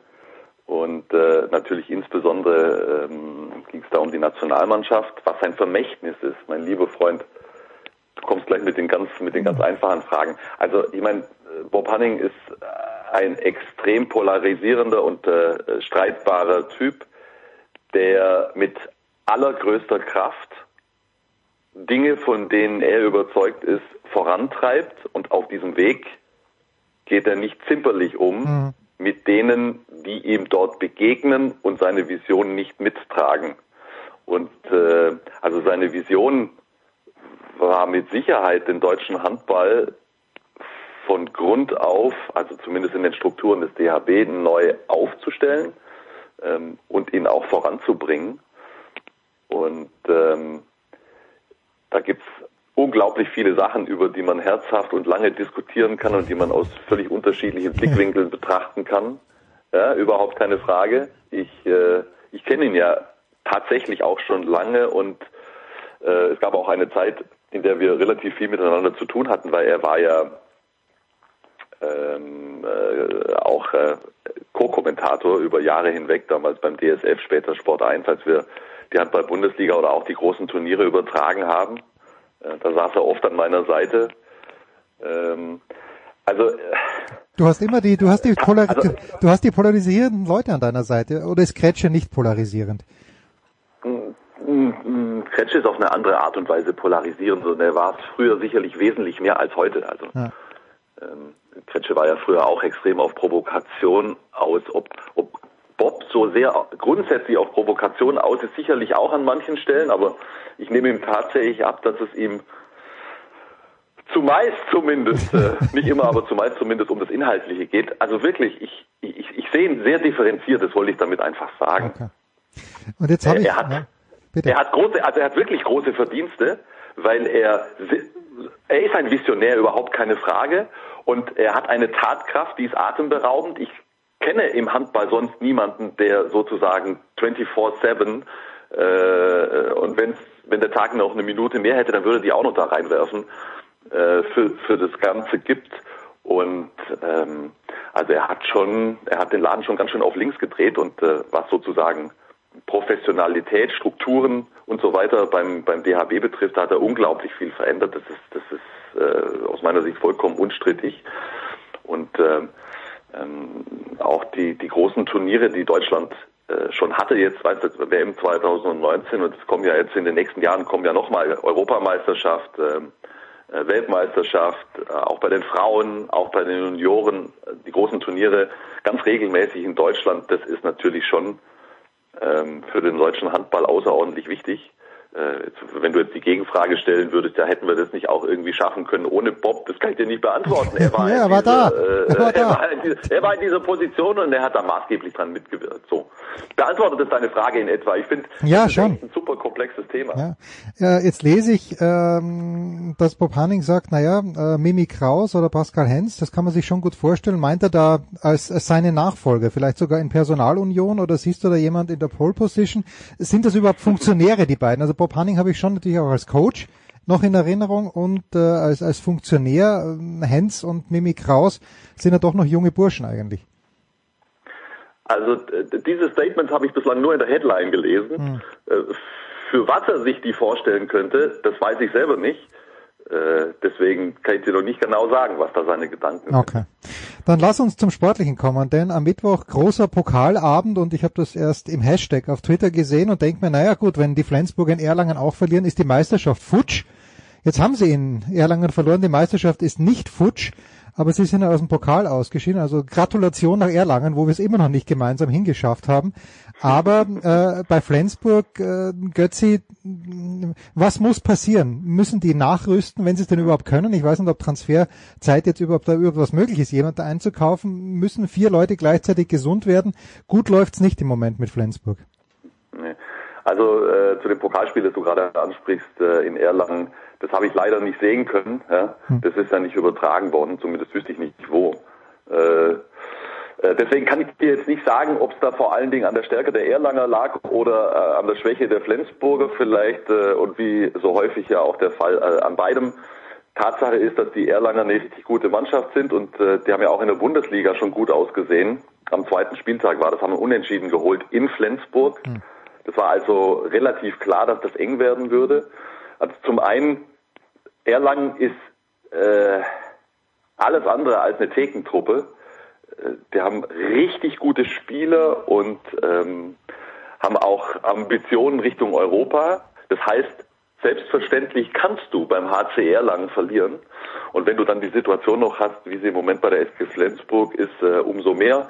Ich glaube, wir haben das auch bei dir schon mal thematisiert. Denen fehlen natürlich zahlreiche äh, Stützen im Rückraum. Äh, nach wie vor fällt Rött aus, nach wie vor äh, fällt Kier Möller aus und auch Schögart. Und zwischenzeitlich haben sie ja nur noch mit drei Rückraumleuten gespielt. Sie haben jetzt ein, naja, ein bisschen bessere Situation, dadurch, dass Franz Semper nach sehr langer Verletzungspause, der hat ja einen Kreuzbandriss ein Jahr nicht gespielt, äh, zurückgekommen ist. Und sie haben einen jungen Kerl leihweise bis äh, zum Jahresende vom SCD HFK Leipzig geholt, nämlich Julius Meyer-Siebert, der war Junioren-Nationalspieler und der hat jetzt zuletzt äh, in Leipzig, weil die ja auch einen sehr breiten Kader haben, nicht ganz so viel gespielt. So, also, weißt, das sind, das sind, äh, das sind dann sozusagen Optionen, die Mike Machula sich dazu geholt hat. Aber das sind natürlich nicht die Spieler, von denen du erwarten kannst. Jetzt Semper nach der ewig langen Verletzungspause und Meyer Siebert, der in Leipzig äh, nicht so viel gespielt hat, noch ein junger Kerl ist, die auf allerhöchstem Niveau den Club sofort weiterbringt. Und es ging einfach darum, Optionen zu schaffen. Das ist eine sehr angespannte Situation personell bei der SG Flensburg. Und das ist aus meiner Sicht wirklich ausschließlich dieser, dieser Verletzungssituation geschuldet, dass die Flensburger sowohl in der Bundesliga als auch ja auch in der Champions League, da haben sie ja auch noch kein Spiel gewonnen und jetzt eben im, im Pokal durch das Aus in Erlangen in dieser misslichen Situation ist. Dort, dort gibt es keine äh, inhaltliche Krise oder äh, Abnutzungserscheinungen oder sonst irgendwas. sondern es ist einfach nur diese personelle Situation, ähm, die aber so äh, ja, äh, durchgreifend ist und, und, und, und so umfassend. Äh, also man muss, das, das kann schnell gehen in der Bundesliga. Wenn die jetzt natürlich noch ein paar Spiele in der Bundesliga verliert, dann sind auch die Ambitionen nach ganz oben für diese Saison in der Bundesliga durch. Das, das, das ist so, weil äh, Kiel und äh, im Moment auch Magdeburg und Berlin, die sind so stark, die, die, die normal, also der THW auf gar, da bin ich mir ganz sicher auf gar keinen Fall und bei den anderen glaube ich schon auch, dass die äh, relativ stabil sind im Moment. Die, die marschieren, die marschieren einfach und ja, das, das wird man jetzt sehen, wie wie die Flensburger mit dieser Situation klarkommen. Das äh, Aus im Pokal in Erlangen war mit Sicherheit nicht hilfreich. Wenn du schon Berlin ansprichst, das gab's gestern auf Sky. Ich habe mir gerade die Zusammenfassung angeschaut, die sehr kurze Zusammenfassung. Äh, Berliner gewinnen in Hamburg mit 29 zu 28, mörderisches Spiel, also wirklich ganz, ganz spannend. Yogi Bitter in Hochform. Äh, ich habe nur gesehen, ein Hamburger wurde ausgeschlossen, weil er den Berliner Torwart beim 7 Meter an den Kopf geworfen hat. Es sind äh, ganz, ganz raue Sitten im Handball, aber ein, vielleicht das bemerkenswerteste oder eines der, der drei bemerkenswertesten Ergebnisse am Mittwochabend, dass die Rhein-Neckar-Löwen in Leipzig gewonnen haben, denn Götzi, äh, wir haben ja vor ein, zwei Wochen auch schon in der Bundesliga über die Löwen gesprochen, jetzt haben die am Wochenende in Stuttgart Stuttgart verloren. Es waren die ersten beiden Punkte für Stuttgart. Mhm. Äh, also äh, auch da, da, da wird der Fan nicht froh. Wie wichtig war dieser Sieg gestern in Leipzig? Absolut elementar. Hm. Also ich mag mir gar nicht ausmalen, was bei den Löwen los gewesen wäre, wenn sie da ausgeschieden wären am Dienstag äh, im Pokal nach allem, was davor passiert ist. Ich kann dir auch nicht ganz genau sagen, äh, Warum sie gestern gewonnen haben. Äh, nein, nein, auch das habe ich nicht gesehen, war auch, war auch nicht zu sehen. Äh, aber ich kann ja auch nicht sagen, wie, wie es jetzt äh, trotz des Pokalsieges weitergeht bei den Rhein-Neckar-Löwen. Aber ähm, was ich dir sagen kann, ist, dass sie am Sonntag dieses Spiel, das wir auch gerade schon anklingen lassen in Stuttgart, äh, dass sie verloren haben mit 30 zu 35. Das war, das war eine desolate Leistung. Hm. Also das war, das, das kann man nicht anders ähm, äh, formulieren. Man muss sich ja auch vorstellen, gegen wen sie da gespielt haben. Stuttgart hatte zu diesem Zeitpunkt null Punkte auf dem Konto und auch die leiden unter allergrößten Verletzungssorgen. Die haben zum Teil mit 18, 19-Jährigen dort im Rückraum gespielt und die Löwen kriegen 35 Gegentore. Also das ist, das ist das, unvorstellbar. Also wirklich äh, krass ja. äh, gelaufen, desolat nochmal. Äh, und Klaus Gärtner. Das ist ja auch eine, eine, eine ganz schwierige Situation äh, für den Kerl, der, der war ja Co-Trainer, jetzt ist er ein Jahr Interimscheftrainer und dann soll er wieder Co-Trainer sein. Sebastian Hinze kommt ja 2022 vom BHC als neuer Cheftrainer. Viele waren von Anfang an sehr skeptisch, ob so eine Übergangssaison funktionieren kann. Und dann gibt's ja auch noch im Hintergrund Dinge, die jetzt nach außen gegangen sind, von denen man noch nicht so ganz genau weiß, was hat das eigentlich zu bedeuten, was machen die Löwen da. Jennifer Kettemann hat in der Vorwoche in einem Interview bekannt gegeben, dass Oliver Rogisch, der bislang sportlicher Leiter war, nur noch Sportkoordinator ist und äh, nicht mehr allein verantwortlich mhm. ist für, für die Kaderplanung, sondern sich hauptsächlich in Zukunft um Sponsoren kümmern soll. Wenn ich so einen Satz äh, lese, da läuten bei mir alle Alarmglocken. Äh, was, was dabei aber nicht formuliert wurde, ist, wie sich der Verein denn zukünftig die sportliche Leitung vorstellt, inhaltlich und personell, wer ist denn dann dafür verantwortlich?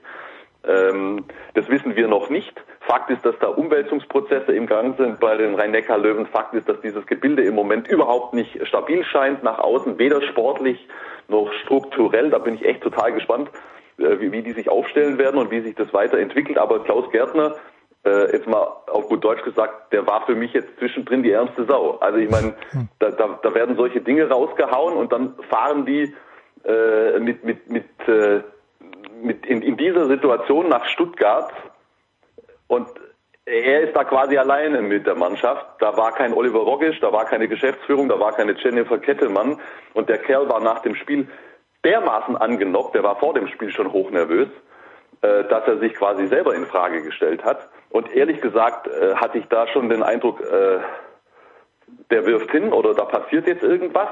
Und dann ist dieses Pokalspiel nur 48 Stunden später gewesen. Unter Umständen, das weiß ich nicht, das ist jetzt, das ist jetzt eine, eine Hypothese, unter Umständen war die Zeit einfach zu kurz, um, um dort schon sozusagen äh, Veränderungen vorzunehmen. Ja. Und die sind dann nach Leipzig gefahren und die Mannschaft hat sich ganz offensichtlich da äh, total zusammengerissen und hat das Spiel über die Abwehr gewonnen. So viel habe ich mitgekriegt. Und das ist dann natürlich einfach äh, vor allen Dingen eine, eine Reaktion der Einstellung und die hat es dringend gebraucht.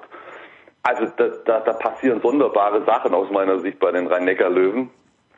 Äh, ich bin, wie gesagt, sehr gespannt, wie sich das dort in den nächsten Wochen und Monaten entwickeln wird. Die Löwen sind nach dem aktuellen Eindruck, nach allem, was wir gesehen haben in dieser Saison, also für mich zumindest kein Kandidat für die Vorrundplätze in dieser Saison. Götze, dann lass uns noch schnell auf den Sonntag schauen. Sonntag 14 Uhr, meine sehr verehrten Damen und Herren. Ja, es gibt Formel 1 in der Türkei, aber es gibt ja einen Second Screen, aber ähm, es gibt keinen Fußball. Das Wetter soll scheiße werden. Sonntag 14 Uhr, Berliner, die Füchse Berlin gegen den THW Kiel. Beide Mannschaften noch ohne Achtung Verlustpunkt. Wie groß schätzt du die Chancen ein der Füchse, dass sie den Kielern ein Bein stellen? Also das Spiel sollte man gucken. Ja. Das kann ich mal rausschreien in die Republik. Äh, das ist jetzt ein richtig guter Zeitpunkt für dieses Spiel und dass es auch noch in Berlin stattfindet, äh, bringt noch mehr äh, Feuer rein, finde ich. Puh, ja. Beide haben sich sehr stabil präsentiert bislang in dieser Saison. Beide profitieren davon, dass es kaum Veränderungen gab im, im, im letzten Sommer. Ja, also gerade in diesen Olympiajahren ist das immer äh, sehr, sehr wichtig. Du hast ja nur ganz wenig Pause gehabt, du hast nur ganz äh, wenig Zeit für die Vorbereitung gehabt. Dann musst du dich sozusagen auch auf das stützen, was du schon aus der vergangenen Saison äh, erarbeitet hast. Und das ist, wird jetzt sichtbar bei, bei Kiel und bei Berlin, dass sich das äh, im Moment auszahlt.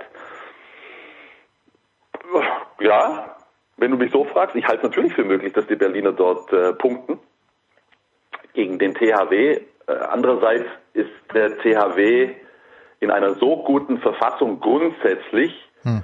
dass ich, dass ich schon auch denke, dass sie äh, für so ein Spiel einfach auch gemacht sind und dass man natürlich äh, auch mit der Reaktion des Champions sozusagen äh, rechnen muss. Trotzdem super, super spannende Konstellation. Man muss sich freuen auf dieses Spiel. Das kommt genau zum richtigen Zeitpunkt. Absolutes Highlight. Ist das ein Einzelspiel oder ist das ein Konferenzspiel? Wie wird das bei Sky Ja, das ist übertragen? Topspiel. Ja. Also die, die, die Struktur ist ja so, dass am, am Sonntag das äh, zunächst das Topspiel äh, Ah, gespielt wird, A- Anwurf um 14 Uhr und dann um 16 Uhr die restlichen Spiele des Spieltages parallel stattfinden. Also das Top, das herausgehobene Topspiel sozusagen nach dem Mittagessen, jetzt durch Herbst, Winter und äh, Frühjahr ist doch wunderbar, oder? Ja, natürlich, Bevor man, natürlich. bevor man dann mit dem Hund rausgeht wie du, kann man doch nach dem Essen wunderbar äh, Topspiel gucken. Machen wir auf jeden Fall. Ähm, nee, das ist, das ist, das ist direkt davor. Vor Schön.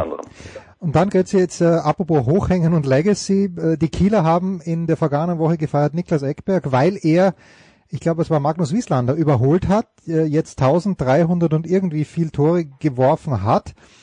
Ist das auch innerhalb der Handballgemeinde ein, ein Big Deal oder ist das halt etwas, was die Kieler völlig zu Recht natürlich feiern? Ja, na, ja, innerhalb der Handballgemeinde natürlich hat man das zur Kenntnis genommen und ähm, also in Kiel ist es auf jeden Fall ein Big Deal, weil die dort bekanntermaßen derart viele legendäre Handballer im Club hatten über die Jahrzehnte, dass du dir schon ein bisschen was drauf einbilden kannst, Rekordschütze zu sein.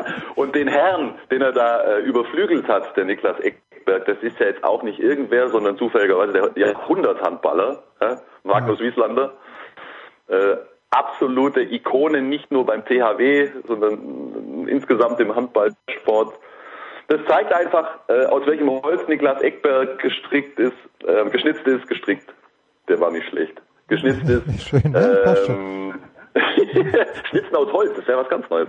Äh, also ich bewundere den Kerl seit vielen Jahren, seit er in der Bundesliga ist. Das ist ein derart kalter Vollstrecker. Hm. Konstant über, also das, das ist absolute Weltklasse auf seiner Position über viele Jahre hinweg. Ganz großartiger Spieler, einer der besten Rechtsaußen aller Zeiten. Und äh, das Rekordtor auch noch äh, sehr, sehr schön gewesen dann. Per Äh, Kemper. Ja, ja. Das, das, das, hat- das, das hat doch Stil, oder? Ja, das, das, äh, das ist ausgezeichnet. Götze, I let you go on this one. Am vergangenen Samstag Ähm, es hat nicht eigentlich, also spielerisch hat es jetzt nicht so gut begonnen für den VfB, aber dann am Ende ist doch ein Sieg gegen Hoffenheim dagestanden. Äh, ist man jetzt ein kleines bisschen bei Sympathisanten des VfB erleichtert? Ja, es gibt Bochum und ja, es gibt Fürth, die schlechter sind, aber drei Punkte hier und da nimmt man gerne mit in Stuttgart. Isn't, isn't it? Ja, wie soll es denn sonst gehen, wenn man nicht ab und zu mal drei Punkte ja, mitnimmt? genau, ja. Äh, ja, ich, also ich war total erleichtert, weil die Phase davor war schon schwierig. Ja? Ja. Also du hast der Mannschaft ja schon eine gewisse Verunsicherung auch angemerkt und ähm, bedingt durch, durch zahlreiche Verletzungen und auch Veränderungen im Kader äh, und dann die, die, die, die Misserfolge, das, ähm, das hat das Ganze schon ein bisschen in, in Unruhe gebracht, aber äh, umso wichtiger. Also das war, das war mega wichtig, ehrlich. Es war mega wichtig, äh, da jetzt ein bisschen gerade auch vor, vor dem Länderspielbreak äh, über den Sieg Ruhe reinzubringen. Kann man der Mannschaft nur wünschen, dass sie das ja, dass sie das gut tut und dass sie das mitnehmen kann in die nächsten Wochen. Ja. Ich habe mir schon ein bisschen Sorgen gemacht. Jetzt nicht, weil also es geht ja nicht darum, irgendwie gleich äh, an Abstieg zu denken, aber du, du, du siehst ja Entwicklungen und du siehst ja, ob irgendwas sich gerade zum Positiven gestaltet oder eben in die andere Richtung oder ob etwas stabil ist oder instabil und das das fand ich schon ein bisschen besorgniserregend zuletzt, aber das äh, war jetzt erstmal eine gute Reaktion. Ja, man darf nicht vergessen, ich meine, Kalajdzic, klar, auf den habe ich einen Blick, aber Silas ist nicht dabei. Es ist, es, es fehlen schon ein paar Leute, die echt gute Fußballspieler sind. Und das muss man erstmal kompensieren, wenn man nicht den Kader der Bayern hat. Das, das kann man sagen. Ja. Und Götzi. wenn sie verlieren, Ja. manchmal, Ja. man glaubt es nicht. Unglaublich eigentlich. Markus Götz von Sky, wir freuen uns auf den Sonntag, spätestens auf den Sonntag, also 14 Uhr das Topspiel, die Füchse Berlin gegen den THW Kiel. Götz, ich danke dir, kurze Pause, dann geht's weiter in der Big Show 529.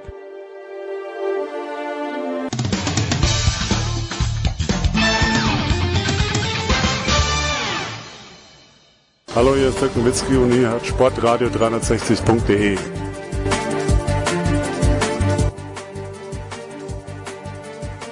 So, wir leiten den großen Motorsportteil ein. In der Big Show 529 tun dies mit Stefan der Voice Heinrich. Grüß dich, Stefan. Ich grüße euch. Servus. Und wir haben eine erstaunlich gute Verbindung zu Eddie Milke aufgebaut. Heißt das, Eddie, dass du nicht auf der Autobahn bist? Das ist völlig richtig. Ich bewege mich gerade mit meinem E-Scooter durchs Paddock der DTM am Norrisring. Sehr, sehr schön. Aber bevor wir an den Norrisring schauen, der Voice, ein Blick zurück nach Hockenheim am vergangenen Wochenende in der DTM. Das war kein gutes Wochenende für BMW. Fangen wir vielleicht damit an. Äh, Das stimmt. Es war auch in dieser Form nicht zu erwarten. Wobei wir ähm, sagen müssen, es ist ja ein Neustart der GT3 DTM nach der langen Ära der Class One. Und da war klar, es wird ab und zu mal ein paar Nicklichkeiten in dieser, in, diesem, in der Brückensaison geben. Wir haben aber auch schon gleich zu Beginn der Saison hier bei dir, lieber Jens, auf Sportradio, Eddie und ich, äh, AVL, dieser österreichische Dienstleister, den haben wir wirklich auch gelobt, weil in den ersten Rennen war das fantastisch, äh, wie sie es wirklich geschafft haben, die sogenannte Balance of Performance gleich und zwar punktgenau fair hinzubekommen. Ähm, das ist immer eine sehr, sehr schwierige Aufgabe, weil du völlig unterschiedliche Fahrzeugkonzepte hast. Das war ja anders als in der Class One, als reinrassige Prototypen nach einem engen Reglement gebaut wurden. Dieser existieren die Autos und die musst du nun in eine, eine Sportform, in ein technisches Reglement reinpressen. Äh, bei BMW war es jetzt aber ganz offensichtlich in Hockenheim so, dass die nicht konkurrenzfähig waren. Das Pendel geht natürlich bei Rennstrecke, von Rennstrecke zu Rennstrecke immer mehr, mehr in Richtung des einen Konzepts und des anderen. Aber das war schon ziemlich eklatant, wenn ein zweifacher DTM-Champion Marco Wittmann dermaßen hinterherfährt. Die anderen BMW-Fahrer haben es ja nicht besser gemacht und waren eigentlich noch langsamer. Dann haben sie es diesmal, diese Balance of Performance, diese Ausgleichen der unterschiedlichen Konzepte definitiv nicht richtig hinbekommen.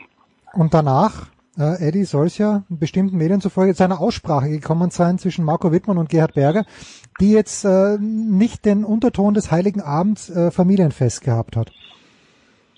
Nee, also die war nicht erfreulich. äh, Die war unerfreulich. Äh, Also da hat richtig gescheppert, weil äh, Gerhard Berger als Manager möchte natürlich nicht, dass über das Thema überhaupt äh, großartig gesprochen wird. Das mussten wir bisher auch nicht, weil die Autos wirklich, äh, Stefan hat es gerade erwähnt, äh, über weite Teile der bisher gelaufenen Saison wirklich so äh, perfekt ausbalanciert waren, dass wir teilweise 18 Autos äh, in 0,9 Sekunden hatten. Hm. Also das hat bisher gepasst. Allerdings, ich kann Marco Wittmanns Frust natürlich verstehen.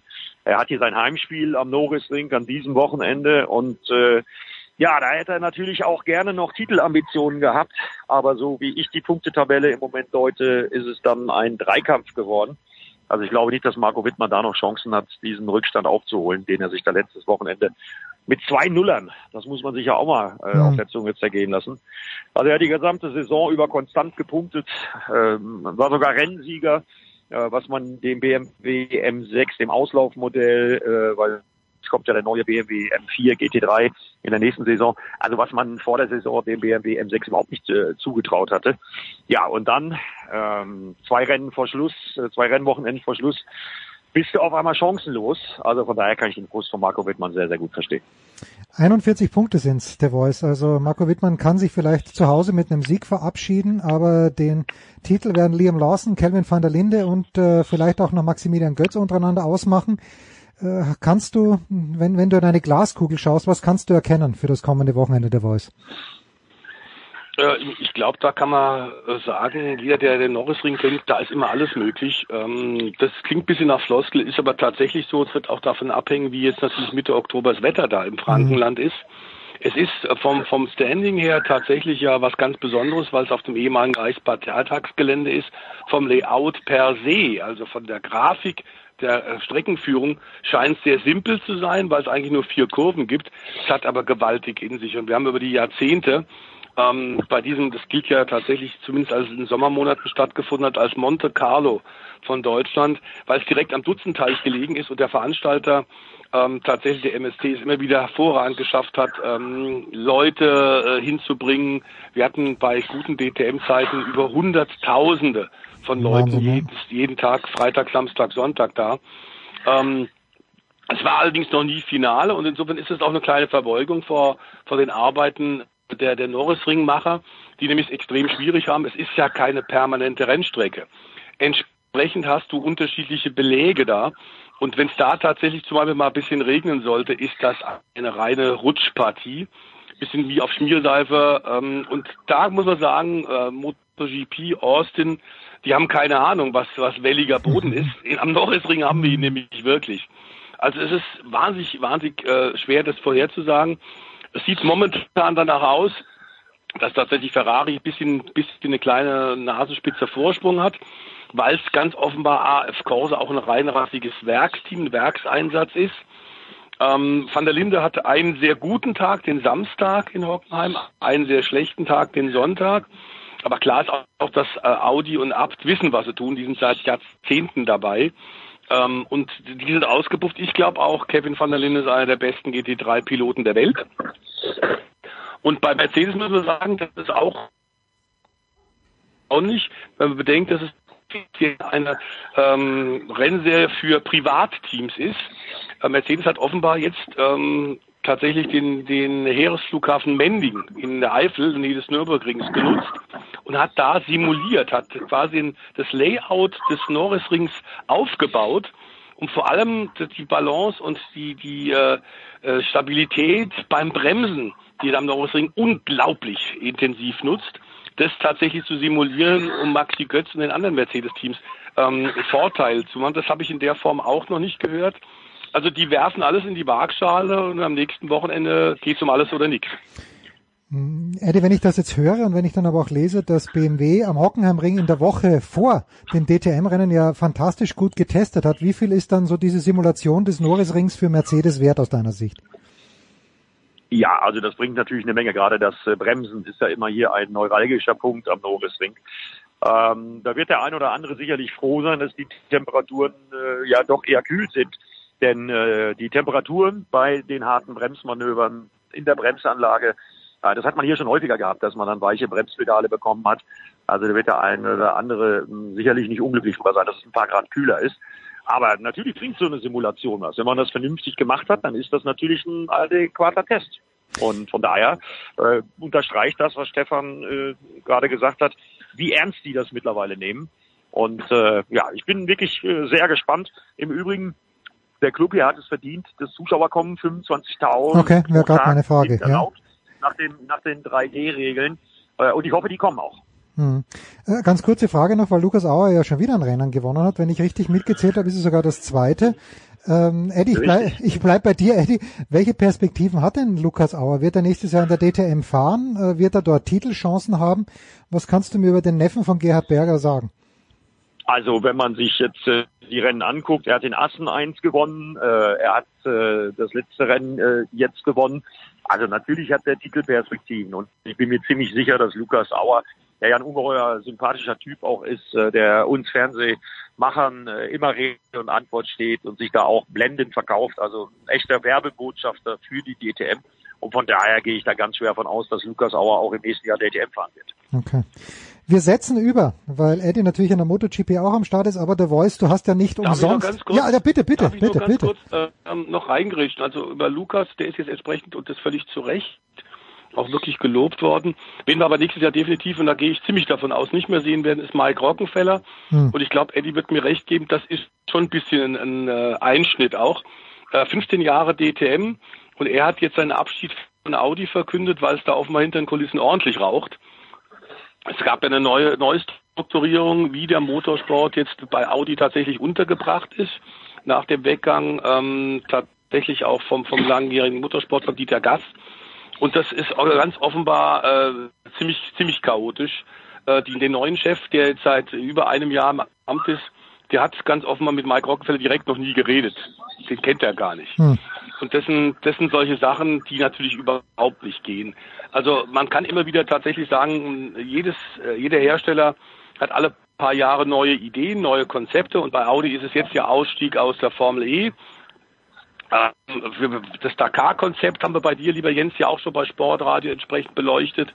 Aber dass man tatsächlich mit, mit, mit äh, langjährigen Fahnenträgern und Werbebotschaftern, die auch DTM-Titel geholt haben, viele Siege geholt haben, dermaßen äh, rüde umgeht, ist eigentlich nicht zu akzeptieren. Und es ist schade für die DTM, denn der Mike ist auch einer von denen, der tatsächlich sein, seine Zunge äh, sehr oft im Mund trägt und eigentlich immer sagt, was Sache ist.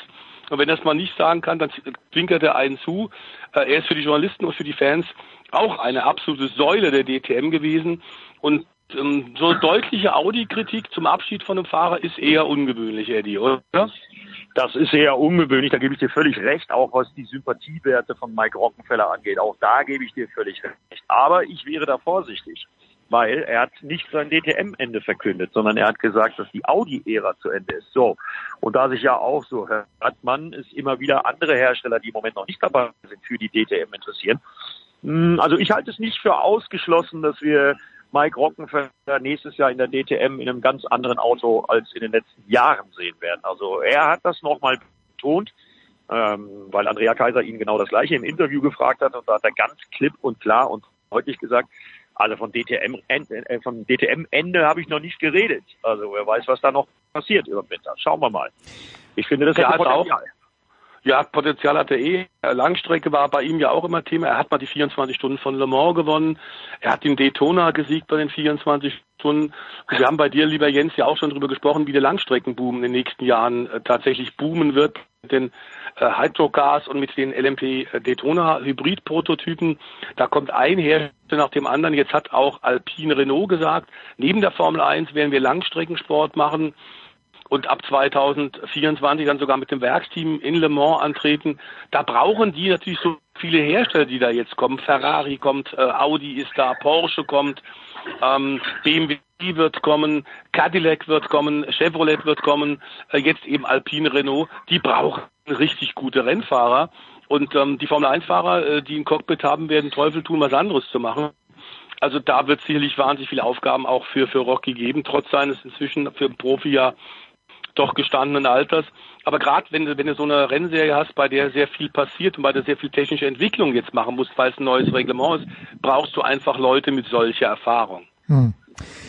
Dennoch noch schnell der Blick, äh, Mike Rockenfeller übrigens auch schon zu Gast gewesen hier bei Sportradio 360. Das nur nebenbei. Dennoch, Eddie, der Blick noch schnell nach Austin, Texas, wo mal wieder Marc Marquez gewonnen hat. Äh, wenn ich richtig gezählt habe, der erste Sieg nach seiner schweren Verletzung im letzten Jahr nach den vielen Operationen. Ah, Sachsenring hat auch gewonnen. Ah, sorry. Ähm, Aber ich glaube, in Austin gewinnt er immer, weil ihm die Strecke so gut liegt oder weil der Honda Repsol die Strecke so gut liegt. Warum immer Austin für Marc Marquez? Naja, das sind Kurse, die äh, überwiegend links rumgehen. Und er mit seiner Drifterei äh, zu Hause im Training äh, ist darauf spezialisiert. Das ist kein Zufall, dass es ausgerechnet der Sachsenring und eben Austin, Texas äh, gewesen sind, äh, wo Marc Marquez gewonnen hat. Äh, er ist der absolute König von Austin in Texas und ebenso ist er auch der König vom Sachsenring. Also das sind seine beiden absoluten Lieblingsstrecken und das darf äh, keinen überraschen. Und nach und nach kommt er ja auch langsam wieder in die richtige Topform.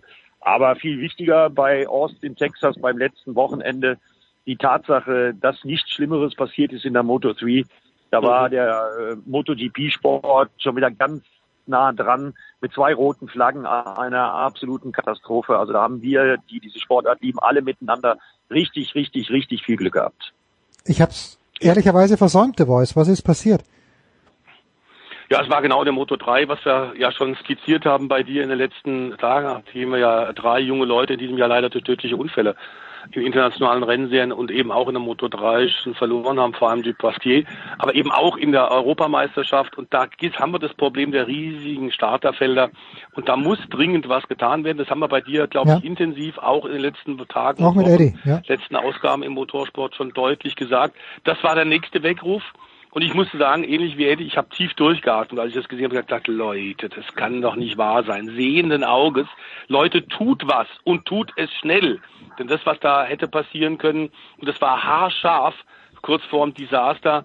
Es, man, man, weiß es inzwischen. Also müssen die jetzt verdammt nochmal, die Film, die Dorner, die müssen verdammt nochmal regeln. Es ist so offensichtlich und alle Experten sind sich einig. Also tut was. Also sie tun ja auch was, Stefan. Äh, und zwar äh, so eine Strafe, an so eine Strafe kann ich mich nicht dran erinnern.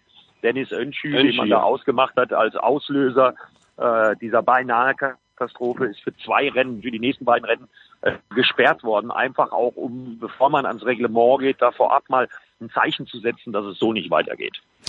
Was sie auch gesagt haben, tatsächlich ist es mal mit der Supersport 300, da hatten wir ja auch einen tödlichen Unfall, dass sie da das schon verstanden haben und gesagt haben, auf jeden Fall wird es kleinere Starterfelder geben. Ähm, es ist natürlich so ein bisschen ein Problem, weil durch die Nenngebühren äh, verdient natürlich jeder, jeder Promoter ordentlich Geld. Wenn du weniger Fahrer starten lässt, hast du auch weniger Einnahmen. Aber ich glaube, in diesem Fall geht Sicherheit so sehr vor, dass Kommerz da kein, kein Argument sein darf. Also es passiert was, es passiert mir aber ein bisschen zu langsam und es muss dringend jetzt für nächstes Jahr hoffentlich in mehreren äh, Entscheidungen in mehreren Bereichen dringend was getan werden. Was wir vielleicht zu Austin auch noch sagen sollten, neben dem Schreckmoment, ist die Freude von Fabio Quattararo. Denn eigentlich war der zweite Platz, Eddie, wirklich so viel wert wie ein Sieg. Ähm, es ist unglaublich, wie konstant er geworden ist. Es war ein entscheidender Schritt in Richtung Titel, oder? Absolut, das war ganz, ganz wichtig. Das war ein gefühlter Sieg für Fabio Quattararo auf einer Strecke, die bisher der Yamaha nicht unbedingt entgegengekommen ist, weil es da ja auch eine tierisch lange Gerade gibt und mhm. die Yamaha ist nicht unbedingt die Topspeed-Rakete. Also das war für Fabio Quattararo ein Meilenstein auf dem Weg zu seinem ersten MotoGP-Titel. Ja, Meilenstein. Werden wir schauen, wer am Wochenende Meilensteine setzt. Wie immer, wir wissen es mittlerweile, 13 Uhr Samstag und Sonntag auf Satz 1 mit Eddie Milke, das Finale der DTM. Eddie, we let you go auf dem E-Roller am Norrisring. Der Voice bleibt noch ein kleines Danke bisschen euch. bei uns und äh, wir sprechen gleich über die Formel 1. Danke, Eddie. Kurze Pause.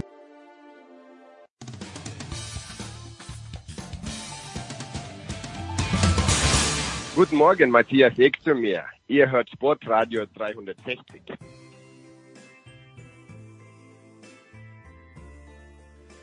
Weiter geht es mit Sportradio 360, mit dem Motorsport Solo für The Voice an diesem Wochenende. Ja, wird es ein Solo geben für wen auch immer in der Türkei? Wird gefahren, was wir letzte Woche nicht angesprochen haben. Lassen wir vielleicht damit beginnen.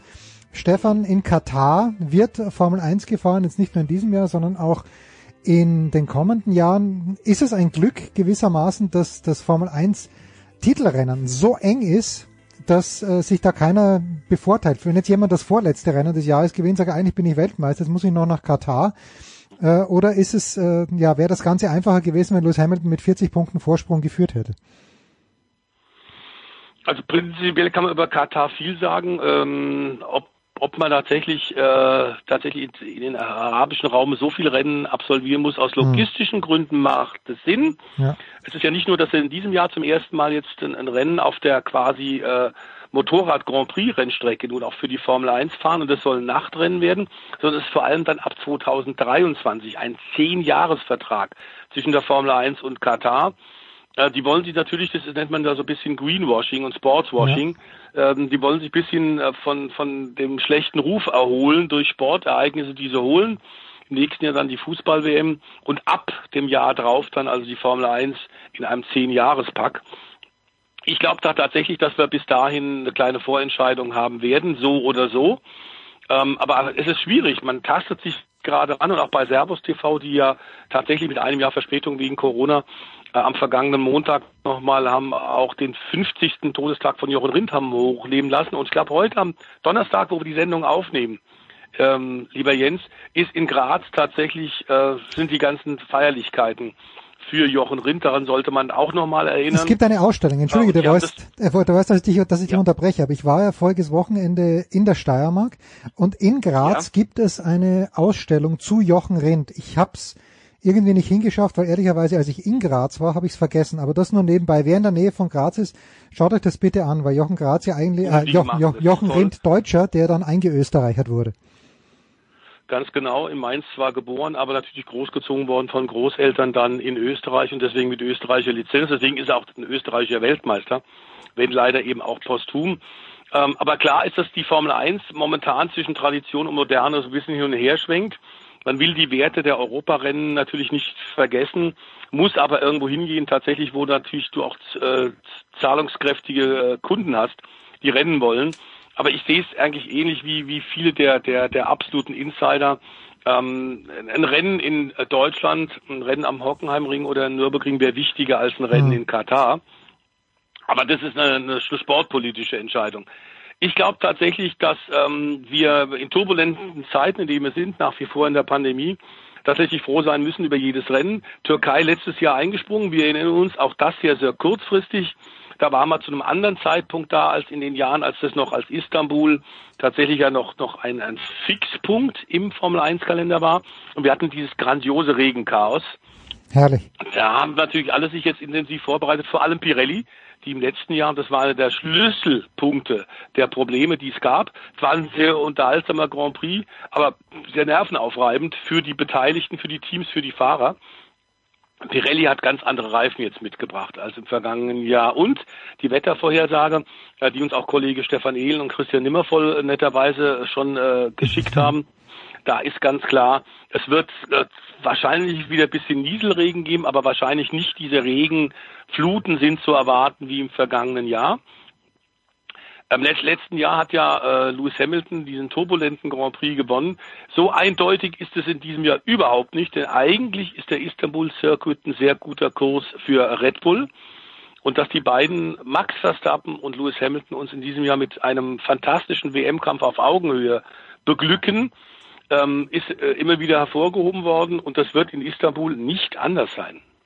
Und apropos Max Verstappen und äh, Checo Perez, wenn ihr am Wochenende dann Formel 1 schaut. Stefan, es wird nicht das gewohnte, den gewohnten Outlook Stimmt. haben, das, äh, oder vielmehr das gewohnte Aussehen. Der Red Bull Racing, der mhm. wird plötzlich weiß sein. Ich glaube, es soll nur eine Hommage an Honda sein. Ganz genau so ist es. Die ja Ende dieses Jahres offiziell als, als Motorenhersteller aussteigen. Aber jetzt wurde auch schon präzisiert, kam gerade die Meldung rein, hochaktuell, dass Honda durchaus auch im nächsten Jahr noch äh, Material und Menschen, äh, mhm. Ingenieure stellen wird, um Red Bull beim Übergang äh, in Richtung äh, Red Bull als Motorenhersteller im Hinblick auf das neue Reglement auch noch äh, ordentlich zu helfen. Also dieser Rückzug ist ähm, offiziell zwar, aber es stimmt nicht so ganz. Es wird ein Semi-Werkseinsatz im nächsten Jahr sein. Die Japaner haben tatsächlich gelernt aus dem Desaster äh, rund um Ross Braun und Braun Grand Prix. Die hatten damals, du erinnerst dich, haben den Rückzug verkündet. Ähm, das war der vierte Rückzug der Honda-Leute mhm. aus der Formel 1.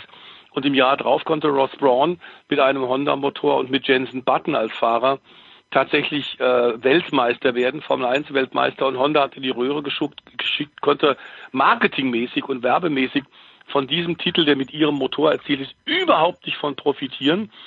Deswegen wollen die also offenbar jetzt den Fuß in der Tür haben und deswegen jetzt auch diese Verbeugung von Red Bull an Honda mit dieser Interimslackierung. Sieht ganz gewöhnungsbedürftig aus, aber ich finde es prima. Denn ganz offen gesagt, tut Honda wahnsinnig viel. Und dass Red Bull inzwischen zu Mercedes aufgeschlossen hat, hängt auch sehr, sehr stark mit dem Einsatz der japanischen Ingenieure zusammen. Denn der Honda-Motor in diesem Jahr ist wirklich eine Bombe. Jetzt geht Honda raus und du hast mir vor ein paar Tagen, lieber Stefan, geschickt, dass es grünes Licht für Audi und Porsche gäbe, einzusteigen. Und ich erinnere mich an die glorreichen Zeiten zurück, als wirklich mit dem Radl sieben Minuten von hier im Grunde genommen ein Formel 1 Rennstall sogar, nicht nur ein Motorenausrüster, sondern Formel 1 Rennstall hier im Start war natürlich mit BMW, die äh, jetzt leider das schon länger nicht mehr machen, hat sicherlich gute Gründe, vor allen Dingen Kostengründe. Aber was erwartest du dir von Audi und von Porsche. Sind das dann reine Motorenlieferanten oder wird es am Ende vielleicht sogar ein deutsches Team wieder geben? Ähm, also es ist natürlich noch nicht endgültig entschieden. Was jetzt klar ist, dass tatsächlich die momentan in der Formel 1 organisierten Hersteller ach, aktuell ganz offenbar über ihren Schatten springen und alles tun, um neue äh, Motorenkonstrukteure, neue Firmen in die Formel 1 zu kriegen. Das gilt natürlich für die Platzhirsche, ähm, denn die waren bisher eigentlich immer dagegen. Die haben gesagt, Leute, wir haben ohnehin jetzt ein neues Reglement und damit irrsinnige Kosten. Wenn wir jetzt äh, Konkurrenz, große Konkurrenz noch bekommen, wird das alles nur noch teurer. Klar ist aber auch, dass die Formel 1 auf einem relativ dünnen Seil gerade balanciert. Hm. Nicht unbedingt, was die weltweite Werbewirksamkeit angeht, sondern was Hersteller zurückgeht. Wir haben ja gerade gesagt, Honda zieht sich jetzt zurück. Ähm, beim einen oder anderen wird gerade auch intensiv gerechnet. Wenn der Kostendeckel nicht gekommen wäre, über den wir ja hier schon gesprochen haben, ähm, Jens, dann ist klar, dann wären zwei oder drei andere Hersteller auch schon draußen gewesen. Jetzt hat man sich ganz offenbar tatsächlich geeinigt und jetzt in der Türkei wird man sich nochmal treffen, um das endgültig ähm, dann auch unterschriftsreif zu machen. Ähm, die FIA, die Formel 1 und die Hersteller haben sich offenbar geeinigt auf den Motor der Zukunft und damit ist das Eis gebrochen.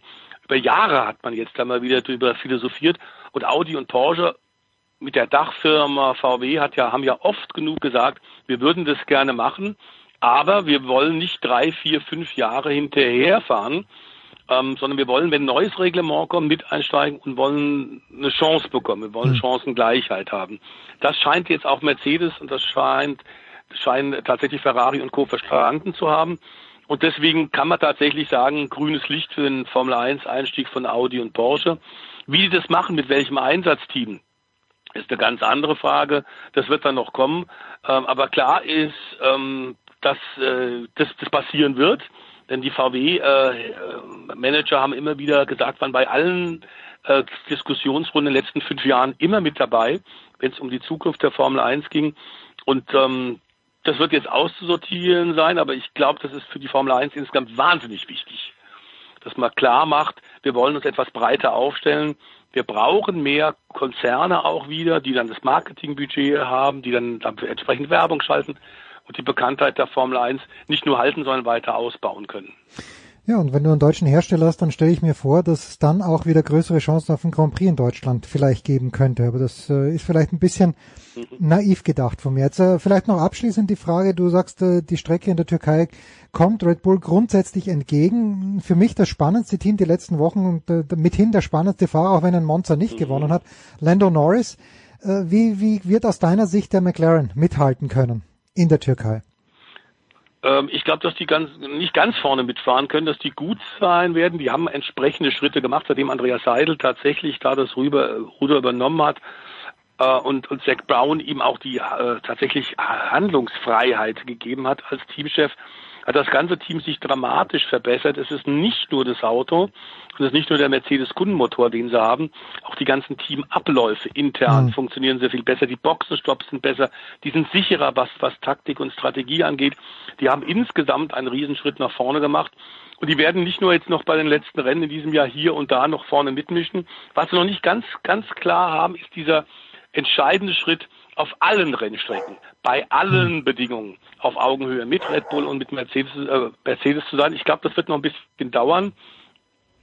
Äh, aber nächstes Jahr werden die sicher äh, um Platz drei auf jeden Fall kämpfen und haben dann sicherlich auch die Chance, noch öfter um Siege mitzufahren.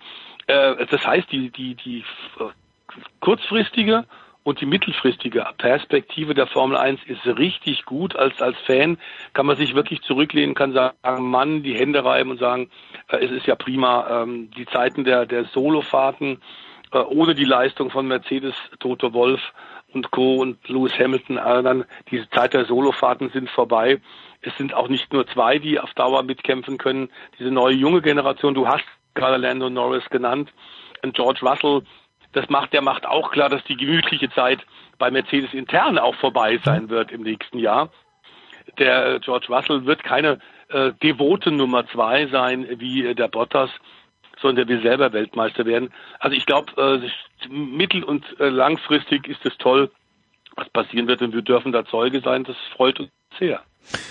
Ja, jetzt äh, wird sich George Russell denken, jetzt hat er 100 Siege, Lewis Hamilton vielleicht wird in diesem Jahr nochmal Weltmeister und damit hat er eh alles erreicht. Ob er jetzt 101 mhm. oder 124 Siege hat, ist wurscht. Jetzt bin ich mal dran. Also an diesem Sonntag mhm. geht's richtig rund in der Formel 1. Wir haben über Handball vorhin gesprochen, aber nicht nur das, es gibt noch mehr großen Sport. The Voice, ich bedanke mich ganz herzlich bei dir. Wir machen eine kurze Pause in der Big Show 529.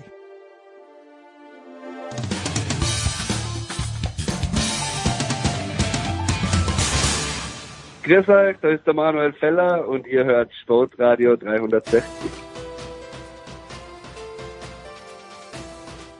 Big Show 529, wir bleiben noch beim Motorsport und es hat sich, ja, das ist die Frage, wie historisch war es, was sich da am Montag, nicht am Sonntag zugetragen hat in Talladega und um das zu besprechen, freue ich mich, dass nach gar nicht so langer Zeit zum Glück diesmal Pete Fink wieder am Start ist. Motovision TV, grüß dich Pete.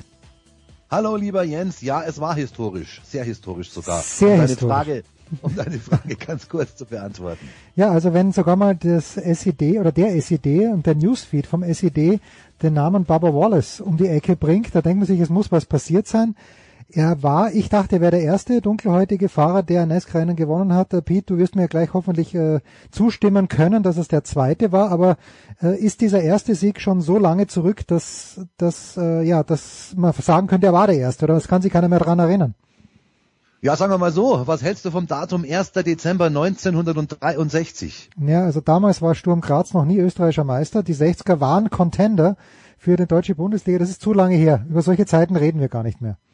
Ja, sollten wir aber, denn da war der erste Sieg von einem äh, afroamerikanischen Piloten. Wendell Scott hieß er, es war in Jacksonville, Florida. Ähm, die Gegend sollte Heiko Ulderb äh, relativ gut kennen, da ist er nämlich immer. Und äh, da gibt's eine schöne Geschichte, denn man hat natürlich, ähm, weiß der erste Erfolg eines Afroamerikaners war, dem armen Wendell Scott damals den Pokal nicht gegeben. Man hat sogar Ach. behauptet, man hat sogar behauptet, ähm, Buck Baker hätte das Rennen gewonnen. Damals wurden die Runden noch handschriftlich ähm, notiert und da gab es dann offensichtlich eine Unstimmigkeit. Da hat man dann fingiert, dass äh, Wendell Scott eine Runde weniger gehabt hätte und so weiter und so fort. Es gab dann einen Protest, lange Rede, kurzer Sinn. Ähm, der eigentliche Pokal für 1963 Jacksonville, weißt du, wann der übergeben wurde? Lass mich raten. Also 1990 ist er gestorben. Ich hoffe davor.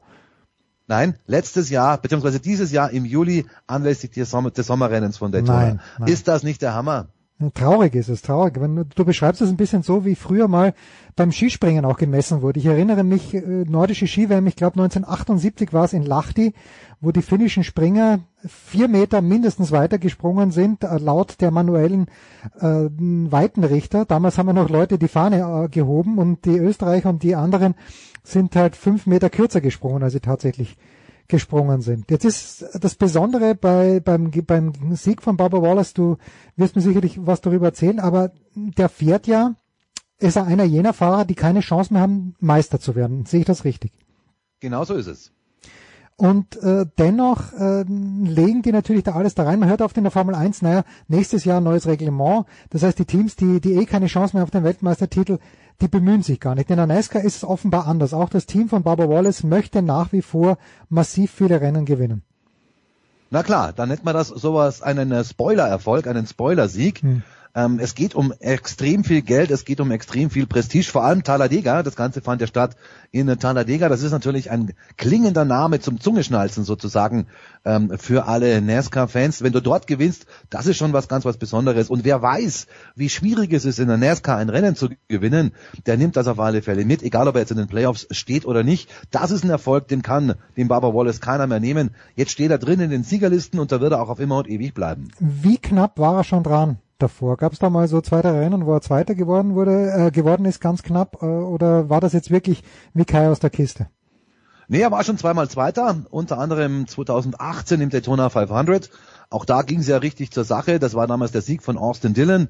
Und da gab es ja die Kollision mit Eric Almirola in der letzten äh, Kurve, der letzten Runde. Und da ist er quasi als Zweiter abgewunken worden, hat noch irgendwann anders mal einen zweiten Platz geholt, war im Sommer mal Fünfter in Pocono bei dem Spritkrimi. Also er war nicht auf der Siegerliste ganz oben gestanden, der Baba Wallace in Talladega am Wochenende. Das definitiv nicht. Es ist halt ein klassischer Außenseiter-Sieg mit relativ viel Glück, denn es war ja auch ein Abbruchsieg. Es gab mhm. ja einen Regenabbruch an äh, diesem Montag, aber das ist nichts Ungewöhnliches. Weder in Talladega, dass es da einen Überraschungssieger gibt, da ist es einfach immer wieder mal drin und es ist auch nichts Ungewöhnliches, dass es einen Regenabbruchsieg gibt, auch nicht im ersten Siegsfall äh, dein Lieblingspilot, Joey Logano, glaube ich. Ähm, ist der einzige, an den ich mich erinnern kann. Oder Brad Keselowski, einer von den beiden halt. Joey Logano, genau. Dem ist das auch passiert 2009 in Pocono. Regenab, nee, New Hampshire war es. Entschuldigung, New Hampshire auf der Heimstrecke von Heiko Ulderb. Ähm, da ist es genauso. Da ist es genauso geschehen. Regenabbruch und der erste Cup-Erfolg von Joey Logano. Also man weiß nicht, was da rauskommt. War es ein One-Hit-Wonder? Ich glaube eher nicht.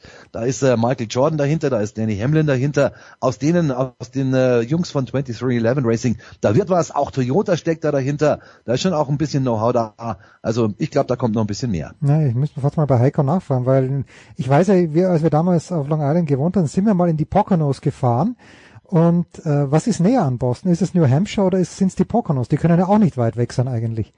Es ist definitiv der New Hampshire Motor Speedway in Lauden. Er hat mir mal gesagt, er schätzt so zwei Stunden mit dem Auto. Ja, okay. Wenn, ich, wenn ich das nächste Mal drüben bin, mhm. habe ich ihm fest versprochen, ich fliege nach Boston. Ich war nämlich selber noch nie in mhm. äh, New Hampshire oben. Und dann hat er gesagt, wenn sie irgendwie rausgeht, fährt er mit und dann fahren wir gemeinsam da hoch und gucken uns mal den New Hampshire Motor Speedway an. Ja, großartig.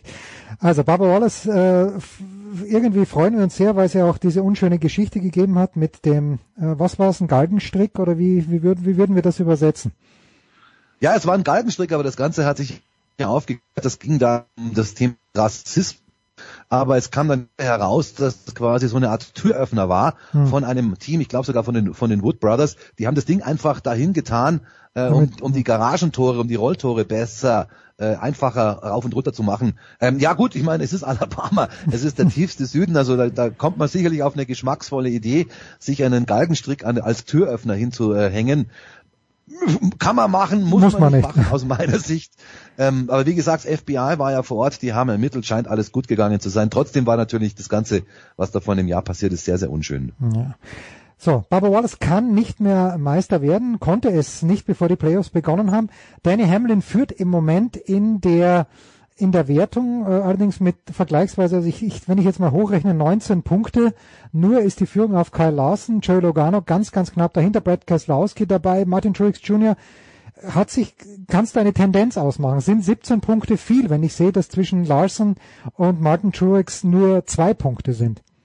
Oh, jetzt hast du mir eine Frage gestellt, da kann ich dir jetzt ungefähr eine zwei Stunden Antwort geben. Okay, okay. Fangen, wir, fangen, ja. wir mal, fangen wir mal der Reihe nach an. Also erstens, Danny Hamlin, ähm, der Punktestand bei Danny Hamlin ist momentan völlig Banane, weil er ist eine Runde weiter. Warum ist er eine Runde weiter? Weil er hat letzte Woche in, in Las Vegas gewonnen. Ah, okay. Wenn du in einer Playoff-Runde, die immer aus drei Rennen besteht, wenn du eins davon gewinnst, dann bist du automatisch eine Runde weiter. Jetzt haben wir also Talladega das zweite Rennen, da hat keiner der äh, Protagonisten, der Playoff-Protagonisten gewonnen. Ein Spoiler-Erfolg, gibt also keinen, der weiter ist. Sprich, jetzt haben wir nächste Woche noch das Roval von Charlotte. Mhm. Da kann wieder einer gewinnen, also maximal noch zwei können sich über die ähm, Siege eine Runde weiter chauffieren. Und dann kommen eben die Punkte ins Spiel.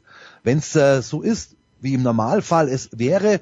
Drei Rennen, sprich drei Leute über die Siege weiter und dann eben der Rest über die Punkte. Wird natürlich, weil ja immer hinten vier rausfliegen, immer mhm. weniger, sodass am Ende beim, beim Finale praktisch drei Leute über ein Halbfinalticket sozusagen weiterkommen und eben dann der restliche Punktbeste. Und da wird jetzt ganz eng, da hast du vollkommen recht an der Stelle, denn da ist ein Kyle Larson dabei, da ist ein Joey Logano dabei, ein Brad Keselowski, ein Martin Truex Jr., ein Ryan Blaney ist da dabei und äh, momentan etwas mit Rückstand müssten sein Chase Elliott, der aktuelle Titelverteidiger und auch Kyle Busch, wenn ich es also noch Mhm, so richtig ja, ja. im Kopf habe.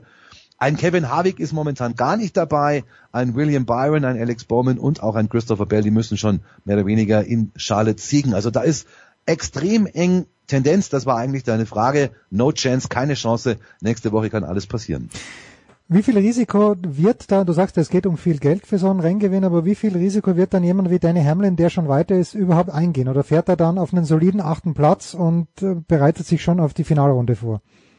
Das war jetzt in Talladega sehr, sehr schön zu erkennen. Er hat einen Teamkollegen, der da gerade in der Punktemisere drinsteckt, nämlich den Christopher Bell. Und dem hat er eigentlich im Finale von Talladega, wie gesagt, es war ein Abbruchrennen, man hat die dunkle Wolke gesehen. Alle wussten, jetzt wird's gleich äh, runterkommen, jetzt wird's gleich, gleich prasseln. Da wurde also in Runde 100 von 188 schon gefahren, als ging's um den Sieg. Ähm, das war ein Zielsprint und da hat er dem Christopher Bell versucht zu helfen, seinem Teamkollegen.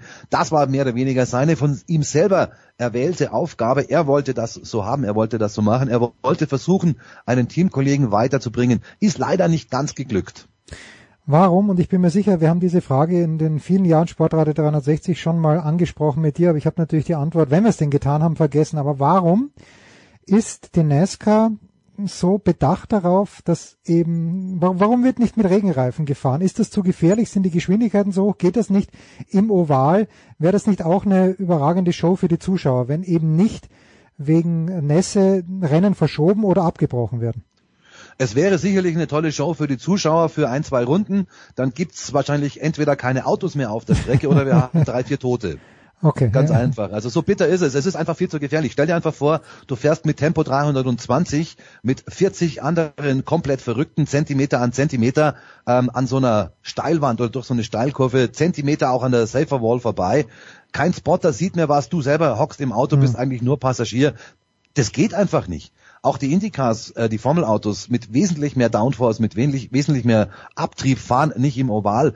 Es ist einfach zu gefährlich. Man hat's mal ausprobiert oder man will's mal ausprobieren auf den ganz kleinen Ovalen, auf den Hm. Short Tracks, wo die Speeds einfach nicht so hoch sind.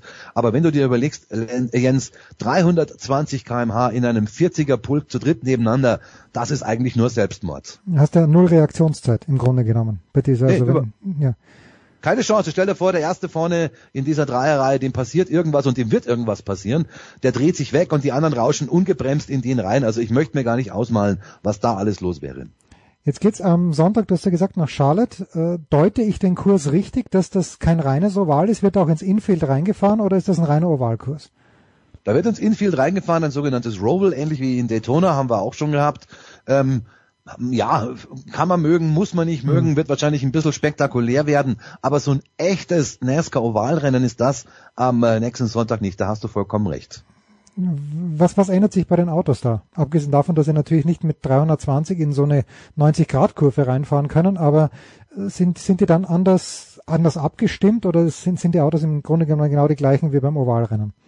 Die Autos sind natürlich komplett anders abgestimmt, denn so ein Ovalauto, so ein Oval NASCAR fährt ja von alleine nach links. Also du lenkst quasi auf der Geraden immer nach rechts. Ah, okay, und ja. diese Autos und diese Autos, die äh, wir auf den äh, auf dem Roval dann sehen werden, die sind halt abgestimmt im Prinzip wie ein stinknormaler Rennwagen. Ähm, die werden auch logischerweise ähm, also für dieses Roval ganz speziell vorbereitet. Da gibt's ja auch dann an, eigene Notebooks und so weiter und so fort. Also das ist dann schon eher Street Racing, was wir da sehen werden.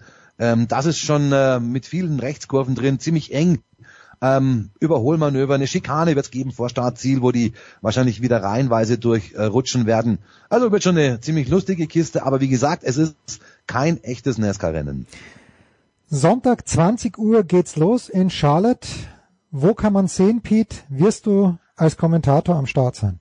Leider nicht, leider, leider nicht. Die Kollegen machen's oder sie versuchen's. Wir hatten ja, wir hatten ja leider Sport 1 Plus, wir hatten ja leider das Problem, dass wir diesen historischen äh, Lauf in Talladega gar nicht live im deutschen Fernsehen hatten, weil die Ja, äh, Kollegen von von, ja, es wurde ja verschoben auf Montag und da haben die Kollegen von Sport 1 Plus anstelle NASCAR Live, was haben sie gezeigt? Eine Aufzeichnung aus der ersten schottischen Fußballliga. Ich glaube, Aberdeen gegen Hibernian Edinburgh oder irgendwas ist da gelaufen, während die NASCAR-Motoren gedröhnt haben. Ich fand's extrem schade, vor allem mit diesem Outcome, mit diesem Ergebnis, mit Mhm. diesem Resultat. Du hast es gesagt, nicht nur SIT, ähm, RTL hat, hat was gebracht, N24 hat was gebracht, NTV hat was gebracht. Es geht auch in Amerika logischerweise durch die ganze, ja, durch die ganze Boulevard-Medienlandschaft. Ähm, das ist was Besonderes. Der zweite Sieg eines Afroamerikaners in der, ja, in der weißen NASCAR sozusagen. Also da ein deutliches Zeichen dafür. Da ändert sich gerade was. Da ist gerade was auf dem Weg in Richtung Moderne und das finde ich richtig gut. Weil Barbara Wallace ist ja noch ein relativ junger Kerl, oder? Verglichen mit den anderen. Oder ist der ungefähr in der Mitte, so von seinem Alter her? Der Barbara Wallace wird am Freitag, am 8. Oktober, wird er 28 Jahre alt. Okay, also ne, ist, nicht mehr ganz so jung, okay. Doch, doch, der ist im Prinzip genau der gleiche Jahrgang wie Kyle Larson. Der ist ein paar Jahre älter als Chase Elliott, sein bester Kumpel Ryan Blaney. Diese ganzen Young Guns, diese ganzen Nachwuchsstars, wenn wir sie mal so bezeichnen wollen, die da in der NASCAR gerade für Furore sorgen, die kennen sich ja alle seit 10, 15 Jahren. Die fahren ja auf diesen ganzen Strecken, auf den kleineren Strecken in den unteren Ligen seit Jahrzehnten, hätte ich beinahe gesagt, schon gegeneinander. Also der Barbara Wallace, der weiß ganz genau, wie gut er ist, der weiß ganz genau, wie gut der Blaney ist, der Ryan Blaney und die beiden wissen wiederum, wie gut der Chase Elliott ist und alle drei wissen sie wiederum, wie gut der Kyle Larson ist und so weiter und so fort. Weißt du, wenn die auftauchen bei uns sozusagen im Fernsehen in der ersten Liga, dann haben die ja schon 15 Jahre Motorsport-Ovalerfahrung hinter sich äh, und sind schon hunderttausende Male an irgendwelchen Wochenenden gegeneinander gefahren in allen möglichen und unmöglichen Ovalkisten.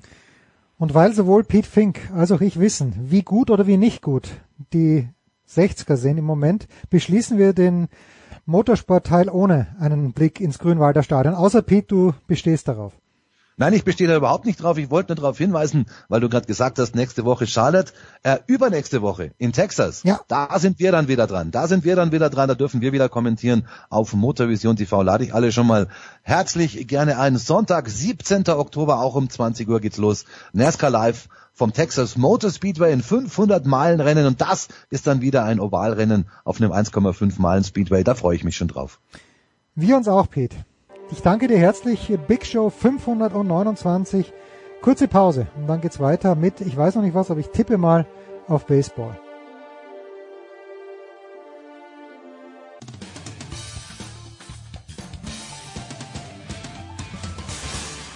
Hallo, hier ist André Ranke. Ihr hört Sportradio 360. Ich sage euch, wie es ist, Big Show 529, ich bin ganz wuschig plötzlich geworden. Und zwar, ich begrüße erstmal die Gäste, mit denen ich über Baseball sprechen möchte. Zum einen Tom Heberlein vom SID, anerkannter, bekannter, bekennender Cubs-Fan. Grüß dich, grüß dich Tom, Ah, servus. Außenstehender sozusagen bei den Playoffs. Und Axel Goldmann von 390 Just Baseball. Grüß dich, Axel. Hallo. Manchmal träume ich Fußballergebnisse und ich habe in der Nacht von Dienstag auf Mittwoch geträumt, ein Baseballergebnis. Ich habe mir gedacht, okay, das ist dieses Play-in, Wildcard, was auch immer, Playoff-Spiel der Yankees in Boston und ich habe geträumt von einem 15 zu 1 für die New York Yankees und wache auf, Axel, und sehe, die Red Sox haben 6 zu 2 gewonnen und die Saison ist gerettet für mich. Ist aus der Sicht des Red Sox-Sympathisanten jetzt es nicht schon fast wurscht, Axel, was noch kommt, nachdem er den Erzrivalen eben wieder oder aus den Playoffs rausgekegelt hat. Ich bin, wie gesagt, komplett wuschig im Moment.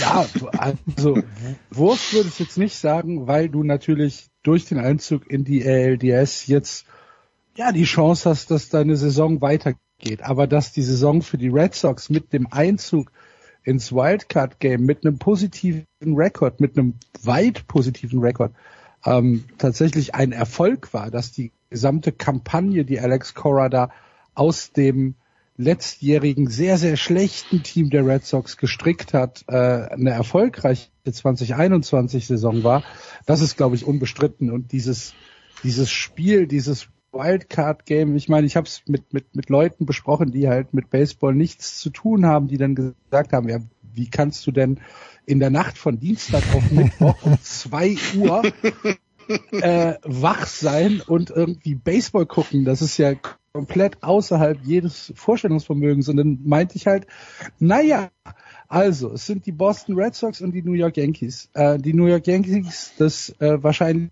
größte Sportfranchise auf Ja. der Welt und die äh, Boston Red Sox im in der MLB auch nicht weit dahinter. In Fenway Park. Es ist ein Nachtspiel. Es ist ein Win-or-Go-Home-Spiel. Und viel größer wird's halt im Baseball nicht. Viel, viel mehr kannst du nicht erwarten. Und wenn du dann noch äh, emotional involviert bist, weil die Boston Red Sox halt mein Team sind, ja, dann bleibe ich halt wach. Schaufel mir den Mittwochmorgen irgendwie frei. Das muss dann halt. Na, niemand hat gesagt, dass es leicht werden würde. Nee, nee. War übrigens, war übrigens das meistgesehene Spiel äh, Ja. auf ESPN seit 23 Jahren oder so, gell? Ja, seit Ja. äh, 89, nee, seit 98. 98, ja, genau. Ja. 7,7 Millionen äh, Zuschauer und äh, das meistgesehene oder das meistgestreamte Spiel aller Zeiten in der MLB. Ja. Und beste, be- also meistgesehene Sendung an diesem Abend in ganz Amerika. In ganz Amerika, ja. Also, und, ja. und in Brühl. Das Schöne ist, dass ihr beide nicht für Spocks arbeitet, weil dort wäre es das meistgesehenste Spiel gewesen. Aber Ja. das, das nur nebenbei, das nur nebenbei. Tom, äh, wenn wir auf, ich habe gestern dann im Anschluss, also Bill Simmons hat diesen Podcast vorgeschlagen und niemand äh, suhlt sich im Elend der Yankees schöner und besser und lieber als Bill Simmons, aber es war ein, ein Podcast mit CC Sabathia, äh, der eben gemeint hat, naja, äh, und, und äh, den anderen Kollegen habe ich vergessen, aber die Quintessenz war, und die Yankees waren nicht gut genug. Und das beginnt natürlich mit ihrem Starter. Die haben Garrett Cole unfucking fassbar viel Kohle bezahlt. Ich glaube 36 Millionen pro Jahr sind's. Und auf der anderen Seite Nathan Jovaldi, äh, für mich mein neuer Held. Der hat mir ja schon äh, vor zwei Jahren, als die Red Sox äh, die World Series gewonnen haben, oder waren es drei Jahre jetzt schon? Drei Jahre waren's. 2018. 2018, ja, vor Mhm. drei Jahren, äh, hat mir unheimlich gut gefallen. Und wobei ich dann nicht wusste, soll man dem jetzt wirklich so viel Kohle zahlen? Und jetzt sage ich ja. Aber ähm, die Yankees, früher mal sind sie mit dem Scheckbuch rumgezogen, aber der letzte World Series Titel 2009. Und dann sagt Aaron Boone, naja, die anderen Mannschaften haben die Lücke geschlossen. Gab es überhaupt noch eine Lücke, wenn man seit zwölf Jahren keine World Series mehr gewonnen hat? Der hört sich ein bisschen an wie Bertie Vogt. Es gibt keine leichten Gegner mehr, gell? Ja, keine kleinen mehr, ja, ja. Ja, du, Garrett Cole ist halt so ein Spezialfall. Ich meine, das war jetzt sein fünftes äh, Do-or-Die-Spiel und das vierte Mal, dass er verloren hat. Also offensichtlich ist er, wenn es drauf ankommt, dann doch nicht so der große Pitcher, von dem alle glauben, dass es ist. Und Die Clayton ja, Kershaw Krankheit. die Clayton Kershaw Krankheit, wobei der hat sie ja offensichtlich letztes Jahr ein bisschen überwunden, gell? Ja, ähm, ja das ist es ist es ist schwierig. Ich meine, ich, ich nehme mal als Vergleich dazu die als Vergleich dazu die Rays. Die Rays haben ein Team der Namenlosen, aber da, das ist halt ein Team. Nun ist es im Baseball natürlich immer schwierig, weil im Prinzip da ja Einzelkönner auf einer Mannschaftsaufstellung draufstehen. Aber ich glaube, dass es schon wichtig ist, auch was für ein Geist in, in so einer Mannschaft herrscht.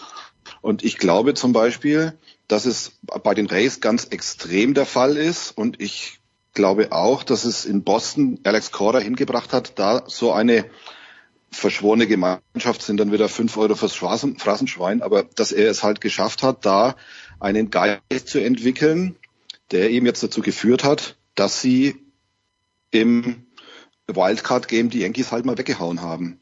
Und ich glaube, dass den Yankees so ein Geist einfach fehlt. Nun kann das an Aaron Boone selbst liegen.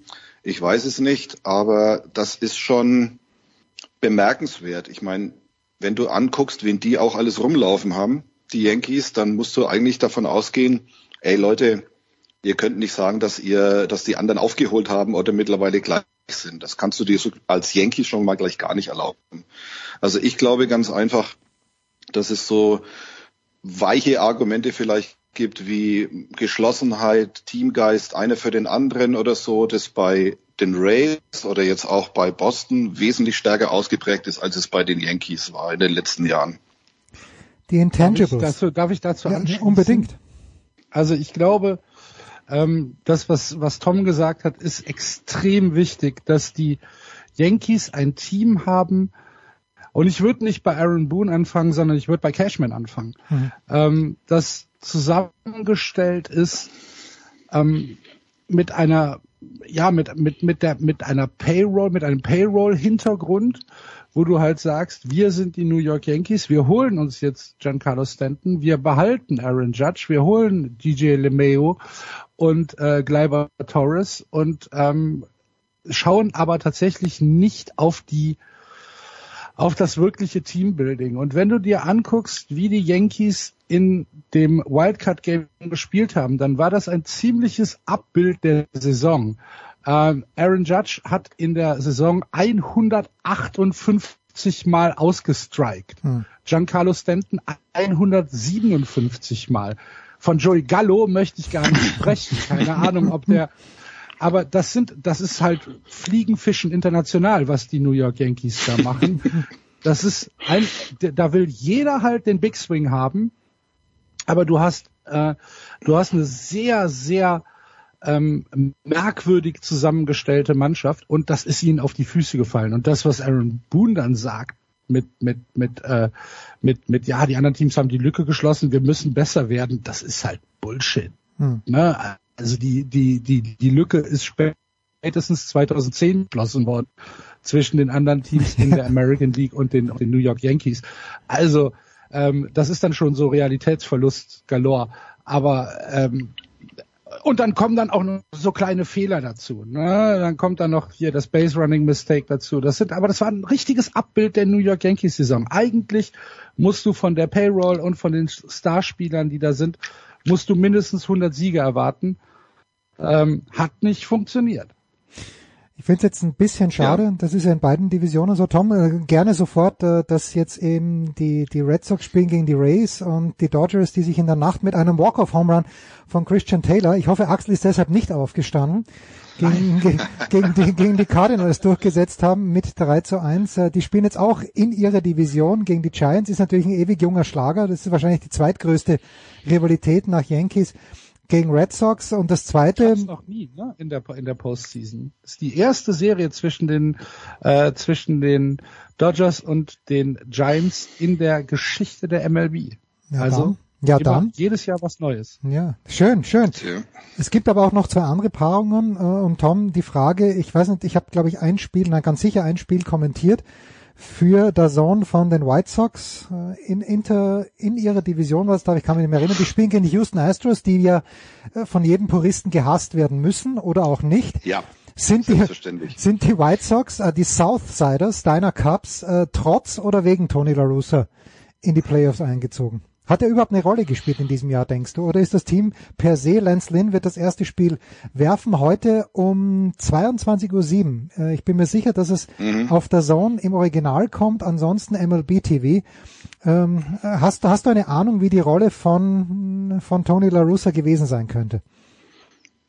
Naja, nachdem es keine Diskussionen um ihn gab, hat er offensichtlich auch nicht so viel falsch gemacht. Also ich meine, der Manager, der Manager hat schon, finde ich, einen relativ großen Einfluss im Baseball. Nicht nur, ähm, weil er halt jeden Tag eine Line-Up-Card äh, schreiben muss, sondern wie gesagt, was wir gerade auch schon besprochen haben, weil er halt in einer solchen Mannschaft auch die Überzeugung implantieren muss, dass sie halt alles gewinnen kann. Und wie gesagt, er hat sie, finde ich, relativ souverän durch die Saison gesteuert. Er hat natürlich auch ja einen, ich habe mir das gestern nochmal angeguckt, wen die da alles auf dem im, im Bullpen auch haben, das ist ja unfassbar, gell? Also er kann eigentlich auch relativ wenig falsch machen. Ähm, wenn er erstmal auf seinen Bullpen zurückgreifen muss, da kann er im Prinzip jeden reinschmeißen, der irgendwie nicht krank zu Hause liegt.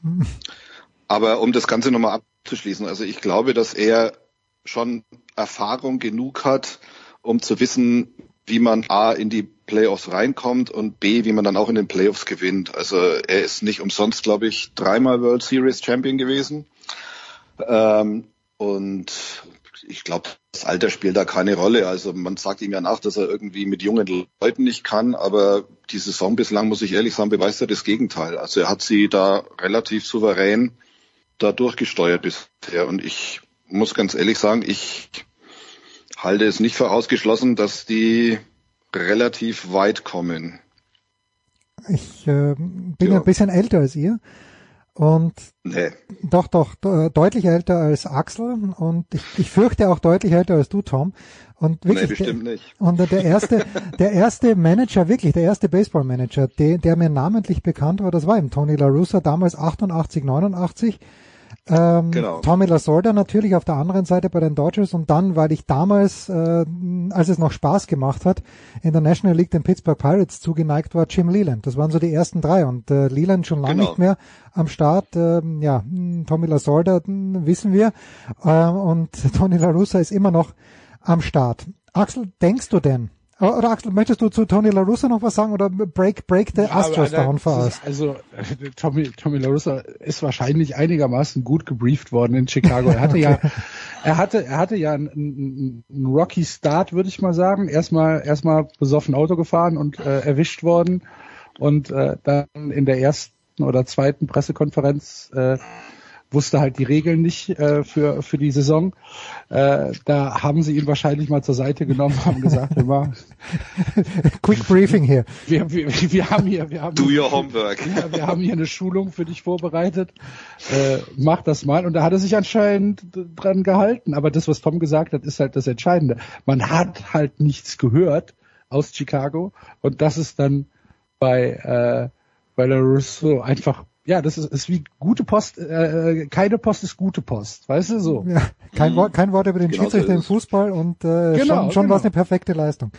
Die, Ja. die, äh, die Astros, äh, Axel, du bist da bei den Astros, glaube ich, näher dran, äh, auch über Just Baseball ganz, ge- ganz, ganz generell, aber äh, die Astros äh, gefährlichstes Team neben den Rays oder wen hast du in der American League äh, als, als Favoriten für die World Series? Also ich habe ich hab tatsächlich ähm, die White Sox über den Astros. Mhm.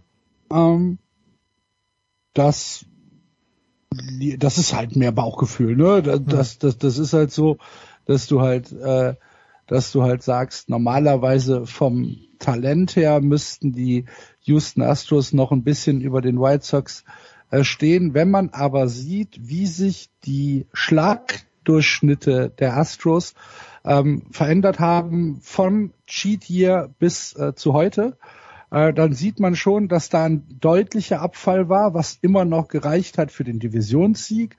Aber ähm, Tom hat es eben ja schon so ein bisschen angesprochen, das äh, Bullpen der Chicago White Sox ist schon Premium. Hm. Und ähm, ich glaube, dass sich das in dieser in dieser Serie durchsetzen wird. Für mich sind aber also ist der Gesamtfavorit in der American League ähm, sind tatsächlich die Tampa Bay Rays, weil die eine Saison gespielt haben, wo es ähm, ganz ganz wenig zu meckern gibt. Ne? Die haben halt die haben halt ihren Stiefel durchgezogen. Das ist nicht das spektakulärste Team auf diesem Planeten. Das ist auch nicht das sympathischste Team auf diesem Planeten. Aber die ähm, machen sehr, sehr, sehr viel richtig. Ähm, und von daher ist es für mich im Moment das äh, Favoritenteam auf den Einzug in die World Series. Auch wenn ich mir natürlich wünsche, dass die Boston Red Sox ihnen ein Bein stellen können. Aber im Moment sehe ich die Tampa Bay Rays schon als, als Frontrunner, als Favoriten. Ja. Die sind halt unfassbar ausgeglichen. Also wenn du, wenn Sie du sind- siehst, wenn Ja. du siehst, dass, dass die in dieser Saison 158 verschiedene Starting Lineups hatten, dann weißt du erstmal, wie ausgeglichen die besetzt sind. Und dann haben die natürlich auch eine unfassbare Tiefe bei ihren, bei ihren Relief-Pitchern. Also das ist, das ist echt, ja, also die, die sind extrem ausgeglichen. Da gibt's jetzt nicht irgendwie, der ist super und der fällt ab, sondern die sind halt durch die Bank echt gut besetzt. Andererseits muss ich auch dazu sagen, Ja. ich weiß nicht, ob ihr euch an unsere letzte Sendung erinnern könnt, an unser letztes Gespräch, das ist jetzt schon ein bisschen her. Da wart ihr, was die Red Sox angeht, ein bisschen skeptisch. Sehr. Und ich finde, ja, sehr. Und ich finde schon, dass sie haben aus ihren Möglichkeiten das absolute Maximum rausgeholt oder Alex Cora hat's rausgeholt. Und ich würde die auf keinen Fall unterschätzen. Ich meine, wenn du die Yan gegen die Yankees das Wildcard-Game gewinnst, dann ist das natürlich schon absoluter Confidence-Boost auch. Was, was soll dir da noch passieren? Also die können im Prinzip hergehen und sagen, jo, lass die anderen auch mal kommen. Und du darfst eins nicht vergessen, die haben eine richtig gute Hitting-Line-Up, die, die Red Sox. An den musste auch erstmal, die musste auch erstmal in den Griff kriegen. Also, ja, aber wie gesagt, ich würde ich, die nicht unterschätzen. Ich, ich würde es ich würd's mir äh, tatsächlich wünschen, dass die Red Sox hier gegen die Rays anstinken können. Vielleicht noch eine Sache, ähm, das hatten wir, hatten wir auch bei Just Baseball schon besprochen zu den Rays, was halt so unfassbar auffällig ist, ist die ähm, klinische Präzision, mit der sie ihre Runs holen. Also sie sind unglaublich effizient. Vielleicht für die, die Hörer, die äh, nicht so tief drin sind im Baseball. Ähm, Baseball ist ja, oder die MLB ist ja sehr statistiklastig und wenn ich mir das die Statistik der Tampa Bay Rays angucke, dann sehe ich, dass sie die Betting Average von 2,42 haben. Also äh, jeder vierte ähm, jeder jede vierte äh, Better kommt auf Base. Das ist Durchschnitt. Das ist nicht gut. Sie sind damit MLB weit auf Platz 14, haben aber damit 857 Runs gescored und damit sind sie Zweiter. Hm. Na, das heißt, sie, sie holen halt aus ihren Chancen, die sie haben, holen sie Punkte. Und das ist halt auch etwas, was gerade in der Postseason ein, ein enormer Vorteil ist, wenn du halt deine Chancen nutzt. Im Gegensatz jetzt zu den Yankees, die halt alles liegen gelassen haben am, äh, am Mittwochmorgen. Auch du schlechtes Man muss halt auch dazu ja. sagen, ja, ja, ja, man muss halt auch dazu sagen, und jetzt sind wir wieder beim, äh, beim Manager, beim Kollegen Cash.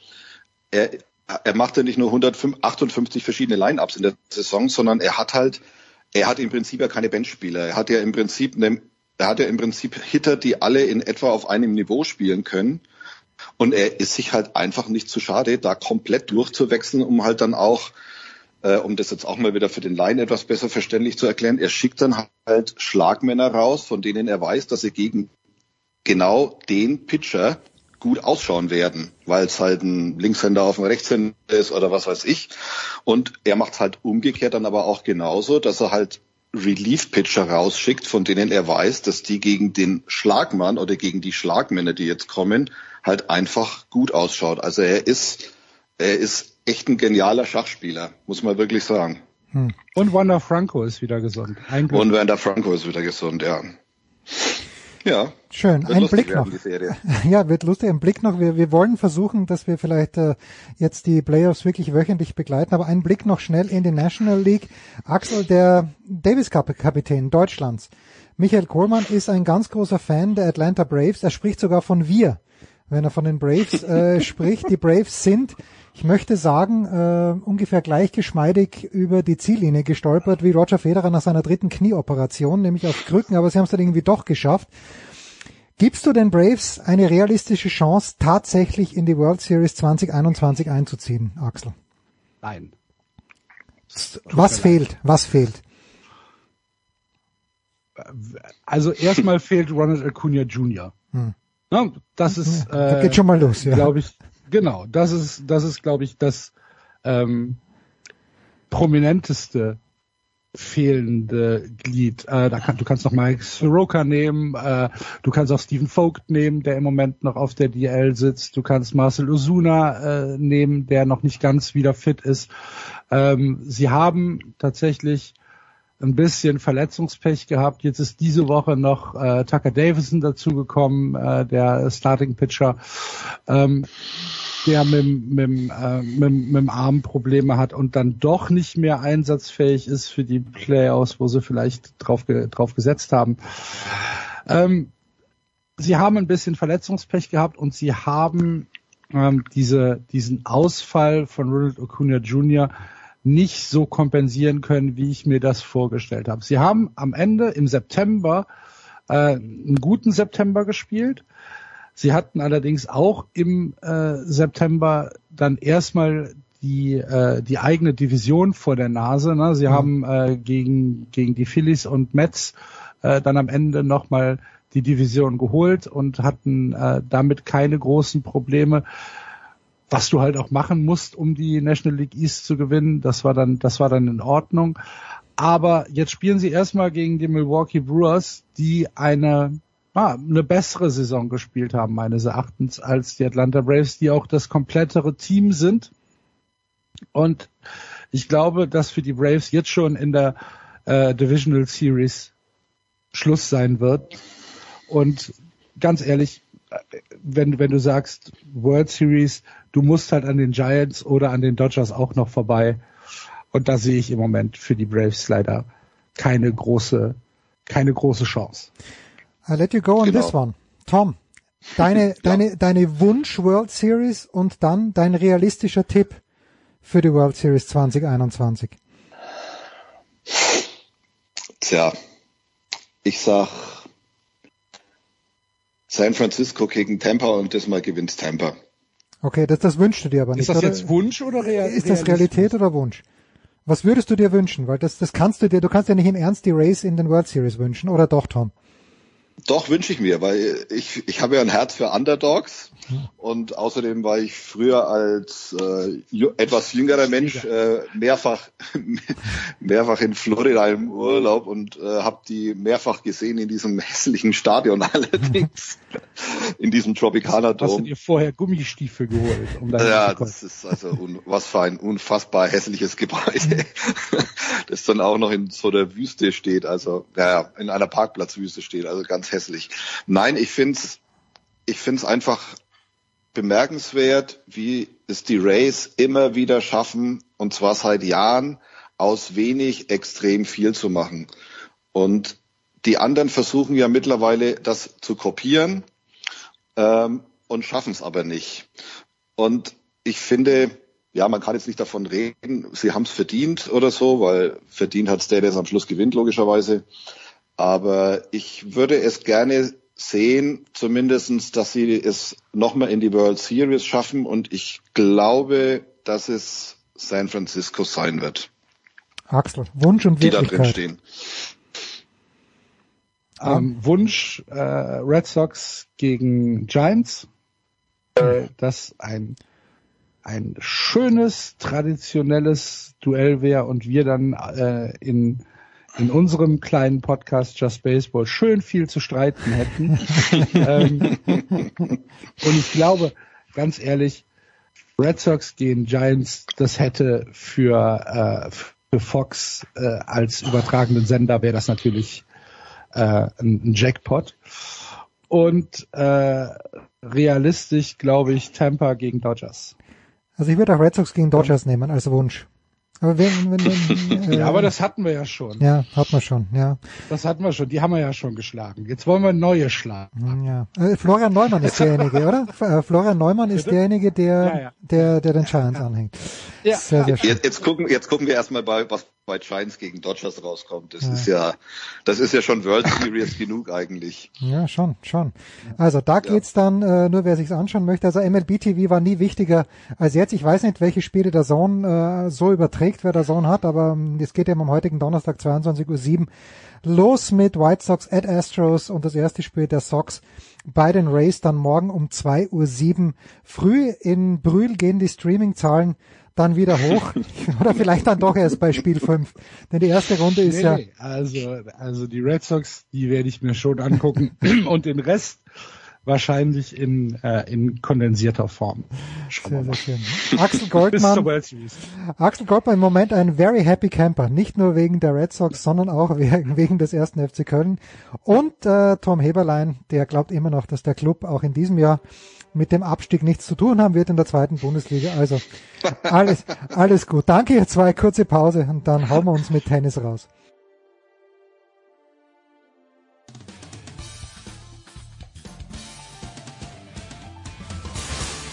Bonjour, c'est Pierre Gerber, vous êtes sur Sport Radio 360.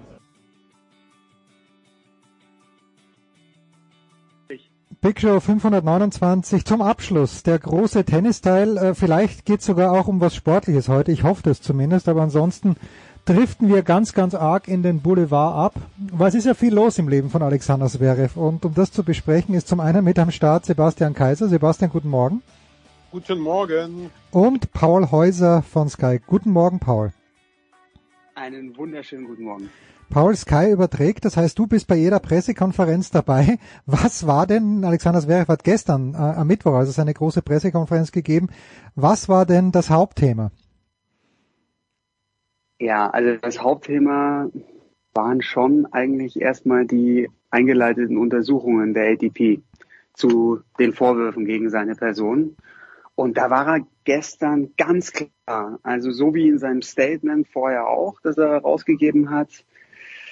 Auf Deutsch war die Formulierung, ich habe es mir aufgeschrieben, er ist froh, dass die ATP nun endlich ihren Arsch bewegt. Das war nach der Frage des geschätzten Kollegen Schmieder, mhm. der gefragt hat, wie, wie nervig es ist. Er spielt die beste Saison seines Lebens und er muss immer wieder fragen. Also gestern waren wirklich, ja, was waren es, zwölf Fragen, sowas. Der deutsche Part war dann auch relativ lang. Zu dem anderen Thema kommen wir ja auch gleich noch. Da gab es auch ein paar mhm. äh, lustige Szenen. Und ja, aber acht Fragen gestern mindestens waren nicht sportlich. Und dann hat er gesagt, ja, das ist so. Er nimmt es an, er nimmt diese Situation an und er ist wirklich sehr, sehr froh, dass diese Untersuchungen jetzt auch von der ATP endlich eingeleitet werden. Er sagt, es kommt viel zu spät. Er hat die ATP auch schon lange darauf hingewiesen, dass, es, dass man das viel früher angehen müsste und ist da komplett bei Andy Murray. Klang gestern wirklich auf, das, auf diese ganze PK, auf das ganze Thema sehr gut vorbereitet und, und ja, hat nochmal betont, er will seinen Namen reinwaschen, er will, dass auch dieses Thema damit für ihn beendet ist. Kaiser, dein Eindruck. Du kennst, äh, du bist ja auch äh, mit Mischa Zverev öfter in Kontakt. Dein Eindruck von gestern und ganz generell.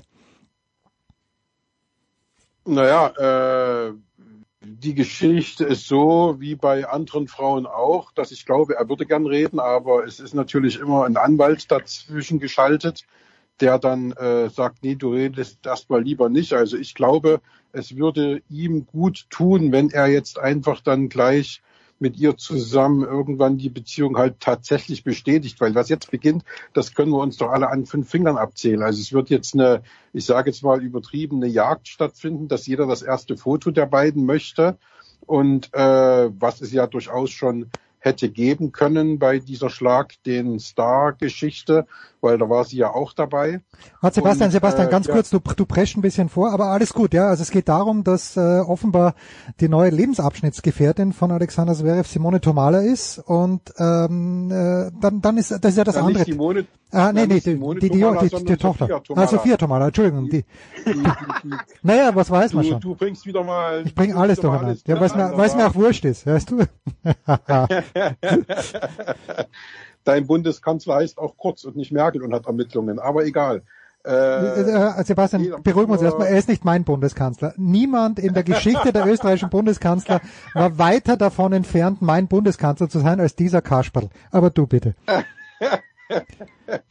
ja, also wie gesagt, äh, genau, Sophia Tomalla, die neue Freundin von Alexander Zverev, was äh, wir ja auch äh, ja letztendlich aus verschiedenen Quellen eruiert haben. Und äh, jetzt äh, glaube ich, dass es für ihn besser wäre, äh, da wirklich was zu sagen dazu, weil es ist ja auch nicht schlimm. Also wenn man da sagt, okay, wir sind halt zusammen, dann hat man es ein für alle Mal gesagt und dann ist das, glaube ich, dann auch wieder in ruhigem Fahrwasser. Er soll sich halt auf Tennis konzentrieren. Und solange jetzt natürlich alles danach giert und, und guckt, wann kriegen wir das erste Foto und äh, taucht sie auf, taucht sie nicht auf, solange wird das weitergehen, dass dann vielleicht auch weiterhin äh, kaum Tennisfragen gestellt werden bei, bei Pressekonferenzen. Und ich weiß jetzt nicht, ob äh, äh, äh, wie das bei euch jetzt war. Paul hat denn, äh, ihr habt ja irgendwie noch ein 1 zu 1 mit ihm nach der PK gemacht, so war es zumindest angekündigt. Hat er denn bei euch noch irgendwas gesagt zu dem Thema? Oder habt ihr ihn auch danach gefragt oder habt ihr brav nur Tennisfragen gestellt?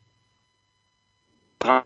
Also ich habe es geführt mit, mit ihm, das waren nochmal separat fünf Minuten, ist so, dass es mit der ATP im Vorfeld ganz klar abgesprochen war, dass es da, dass dies ein rein sportliches 1 zu 1 ist, also wirklich rein, rein sportlich. Und vorher die PK, da waren wirklich viele deutsche Journalisten für die späte Uhrzeit, die war um 23.05 Uhr ungefähr deutscher genau, Zeit. Ja. Ja. Und ähm, ja, erstmal Glückwunsch an, an deinen Crew. Äh, du mit dem Kollegen äh, John, ne? Und ihr, ihr habt das gestern, glaube ich, um 18 Uhr habe ich die Push-Nachricht bekommen von, von Bild Plus. Ähm, ja, Sophia Tomalla liebt einen Tennisstar. Du hattest auf Dann- Benoit dann Paire war's- getippt, Paul. In, Im ersten Moment dachtest du, es ist Benoit Im Paire, ja? ersten Moment habe ich auf Benoit Paire getippt, Ja. aber ja, so natürlich äh, super. Und dann war klar, dass da irgendwo eine Frage von einem deutschen Journalisten auch in der PK zu, zu diesem Thema kommt. Und dann, dann wurde das natürlich groß aufgemacht. Ich fand es ganz amüsant. Ich habe im Hintergrund die ganze Zeit immer ähm, jemanden reden hören, der dem Sascha so ein paar Tipps gegeben hat. Und das war Kevin Krawitz, der war im Raum und hat gemeint, nichts sagen, nichts sagen. Ja? ähm, dann kam die Frage, ähm, es ist jetzt durch die Gazetten, durch die Bildzeitung das Thema aufgekommen, dass sie eine neue Freundin haben. Sophia Tomala, können Sie was dazu sagen? Und er grinst, grinst, wartet ab und sagt, ja, sie ist nett. Sie ist, sie ist sehr nett. Und mehr kam dann nicht. Aber war total amüsant, weil da hat man gemerkt, dass im Hintergrund unter den deutschen Spielern, die haben das natürlich auch äh, als großes Thema schon schon erkannt und wussten, die Frage kommt und haben sich darüber dermaßen beömmelt. Also das war lustig. Ich habe im Nachhinein dann auch von von Kevin noch eine Nachricht bekommen. Ey, wie kann das sein, Paul? Du musst da doch noch mal nachhaken. Du musst doch da reingehen. Aber Ja, Paul. ich hatte, ich habe mich, ich habe mich auf der WK zurückgehalten und ich, ich hatte ja dann, ich hatte dann äh, danach das rein sportliche 1 zu 1. Das war, das war auch sehr nett. Ja, das Problem war ja auch, dass genau in der, äh, nachdem Max äh, diese Frage gestellt hatte, äh, ist es ja, also Maximilian Haupt von dpa die Frage gestellt hatte, ist der Bild und es sind Bild und Ton ausgefallen. Und äh, bei einigen zumindest äh, nur das Oh, Bild. ja, bitter. Bei, bei mir ist bei mir ist beides ausgefallen, was dann irgendwann Sascha merkte und sagte, äh, ich glaube, der ganze Raum ist gerade tot hier, da müsste man was machen. Und dann haben sie es aber schnell äh, wieder hinbekommen, diese diese äh, äh, Verbindung. Aber wie gesagt, äh, der hat sich ja schon beöppelt, als der praktisch den Pressekonferenzraum betrat. Also wenn man sich die ersten Szenen anschaut, wie er dann da sitzt und unterm, unterm Tisch mit seinem Handy spielte äh, und da immer lachte und da wird er auch immens viele Nachrichten da in dem Moment gerade bekommen haben. Und dann hat er auch schon, als äh, dann der Moderator sagte, so, wir wechseln jetzt zu Deutsch, da hat er auch schon angefangen zu grinsen und zu lachen, weil er genau wusste, was jetzt kommt. Dann kam aber geht's los. Genau, dann kam aber trotzdem erstmal die Frage zum technischen Ablauf der ATP-Untersuchungen. Und äh, dann war die zweite Frage eben dann äh, auf, auf Sophia bezogen und ähm, das war ja auch so schön, wie er dann noch irgendwie so ein, so ein Schnipselchen Papier oder was das war, da so in Richtung äh, äh, Kevin wirft oder so, so nach dem Motto, äh, jetzt sei endlich mal ruhig. Ähm, und das war schon, also ich glaube, ein ja, ein lustiges Festival für alle dort und äh, er weiß das inzwischen natürlich auch, dass das ein mediales Thema ist und äh, ja, das ist jetzt natürlich für uns eine interessante Geschichte und da werden wir auch dranbleiben. Aber wie gesagt, äh, ich glaube, für die beiden wäre es besser, wenn sie eben mal dann sagen, ja, so ist es und mein Gott und ein bisschen mehr sagen als nur, sie ist ganz nett. Also das ist natürlich äh, ja ein bisschen, leider Gottes ein bisschen wenig. So, jetzt, jetzt, äh, Aber war das ein Ge Gemeinschaftswerk? Ganz kurz noch, äh, Frage in die Bildredaktion. Ähm, Sebastian, war das ein Gemeinschaftswerk mit dir und dem Kollegen John Puten Purakal? Der ist ja Bereich Panorama, würde ich sagen, eher so. Oder, Ja, oder Show, das ist die Show. Das Show- ist Show- die Show. ja. Wir haben es ja auch in der Show laufen lassen. Ne? Also das ist Mhm. ja jetzt nicht, äh, der Artikel ist ja jetzt nicht im Sport erschienen, sondern in der Show und äh, Und war die Eins auf der Seite? Und war und war die Schlagzeile klar. Ähm, Kinder, das ist Kinder. Sophie Mada zieht immer. Also insofern, ähm, ja. Neun, neun Minuten mal, 40 wie das dann Boulevard. Wahnsinn. Neun Minuten Bitte? 40, neun Minuten 40 Boulevard hier in meiner Big Show. Das ist, das ist absurd. Und äh, ich, nur eine Anmerkung. Mich, für mich ist das Timing halt ein kleines bisschen suspicious, weil zu Beginn der Woche und wenn du schon äh, mein, mein Nicht-Bundeskanzler, dieser äh, Herr, der vielleicht, äh, wahrscheinlich eh nicht, aber hoffentlich bald nicht mehr Bundeskanzler sein wird, versteht es auch immer bei unangenehmen Nachrichten dann eine Nebelkerze zu werfen. Und äh, das Timing, dass das jetzt hier publik wird, just in der Woche, wo die ATP diese Untersuchung einleitet, von der ich nicht glaube, dass sie Licht in die Sache bringen wird, weil ja am Ende wieder wahrscheinlich Aussage gegen Aussage stehen wird. Aber mh, ich halte das Timing für ein kleines bisschen, ein kleines bisschen prekär. Aber das ist nur meine persönliche Meinung. Sportlich, Paul, Es geht los. Heute Abend, äh, ich glaube um 20 Uhr oder morgen Abend. Wann, wann fangt ihr an? Ja, wir fangen heute Abend um, um 20 Uhr an, aber lass doch gerne Sebastian noch was dazu sagen, auch zu diesen eingeleiteten Untersuchungen und wie er ihn erlebt hat. Ich fand ihn jetzt da Naja, sehr, hat er klar hat er nichts Neues in- gesagt. Naja, gut. Der ist, der ist super gebrieft, gebrieft und äh, ja, für irgendwas muss er ja seinen, Ich glaub, seinen Manager bezahlen. Das, das Timing, das Timing ist äh, purer Zufall. Ja, das, ich glaube ich glaub nicht an Zufälle. Ich glaube nicht mehr an Zufälle, sorry. Ähm, magst du noch was sagen, Sebastian, oder wenden wir uns dem Sportlichen zu? Nein, ich kann da jetzt wenig dazu sagen. Also es ist ganz einfach so, dass äh, ich jetzt auch nicht glaube, dass das jetzt ein gezieltes Timing ist. Ähm, also ich glaube, die Zverev-Seite, die wollte das auch gar nicht raus posaunen und raus haben. Er muss sich halt ein bisschen äh, geschickter anstellen, mit wem er sich wann, wo, in welcher, äh, mit welcher Körperberührung zeigt. Und äh, ja, wie gesagt, äh, deswegen ist es, glaube ich, äh, auch jetzt nicht oder unabhängig von den Untersuchungen. Ich glaube sowieso, dass die Untersuchungen äh, im Sande verlaufen werden, weil jetzt geht es um Shanghai, um ein Turnier und dort äh, sind auch in den Zimmern vermutlich keine Kameras gewesen. Es waren nur zwei Menschen dabei, die alles wissen. Das ist Sascha, das ist Olga und äh, alles andere ist Eben. reine Spekulation. Ja, es war niemand dabei und insofern Ja, also ich bin, bin ich genau bei dir. Also die, beiden, die beiden sind die einzigen, die es wissen und wir können nur raten und das interessiert So mich es, ungefähr, ungefähr, also gut, der Outcome interessiert mich dann schon, aber äh, ein kleines bisschen mehr, als wäre die neue Lebensabschnittspartnerin von Alexander Zverev Ja, hat, hat, Mich wundert es eben nur, warum die ATP da jetzt Untersuchungen einleitet, weil wenn Paul seine Frau vertrischt, dann untersucht ja Sky den Fall auch nicht. Also äh, insofern. Naja, ich glaube, weil Ist von vielen Druck Seiten, auch, von vielen Seiten äh, ist das gefordert worden und äh, es ja so oder so, dass das Ganze zu einem Abschluss kommt. Aber ich glaube nicht, dass die ATP dafür das richtige, äh, die richtige Natürlich Organisation nicht. ist. Ja, Natürlich nicht. ja. Gut, Ja, andere, und sie hat ihn ja nicht mal äh, angezeigt. Es gibt ja nicht mal eine Anzeige. Also insofern. Andererseits, wenn du in der Major League Baseball äh, dich ungehörig verhältst, dann ist auch die Major League Baseball diejenige, die dich sanktioniert. Aber das ist natürlich was anderes, äh, gewissermaßen. Äh, aber ja, dazu beim nächsten Mal mit dem Sky-Juristen mehr.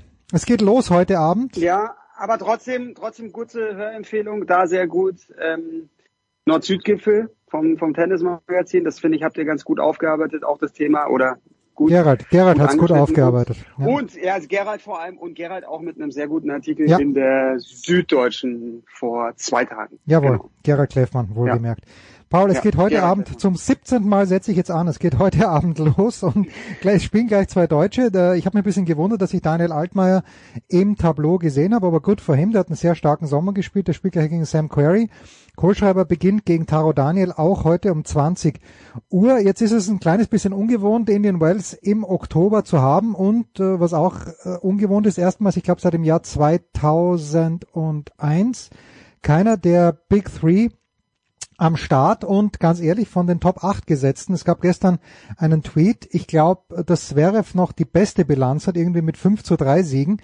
Kannst du einen klaren Favoriten ausmachen? Weil Medvedev hat dort noch nichts gerissen, Tsitsipas hat noch nichts gerissen, Zverev hat wenig gerissen. Paul, auf wen soll ich mein hart verdientes Geld setzen? Ich würde sagen, Alexander Zverev ist für mich der Favorit. Wir haben gestern gesprochen mit, mit den geschätzten Kollegen Marcello Meinert, Stefan Hempel.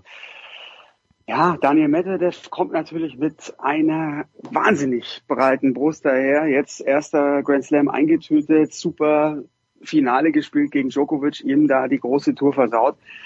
Aber ich glaube, für Medvedev ist es zu langsam und ganz entscheidend auch in der Wüste Kaliforniens. Also das wären extreme Bedingungen. Das ist teilweise so schwül und, und ja über 30 Grad, deutlich über 30 Grad. Der Absprung ist extrem hoch auch. Und dann ist es windig. Gut, jetzt ist Alexander Zverev auch nicht bekannt als der große Windspieler.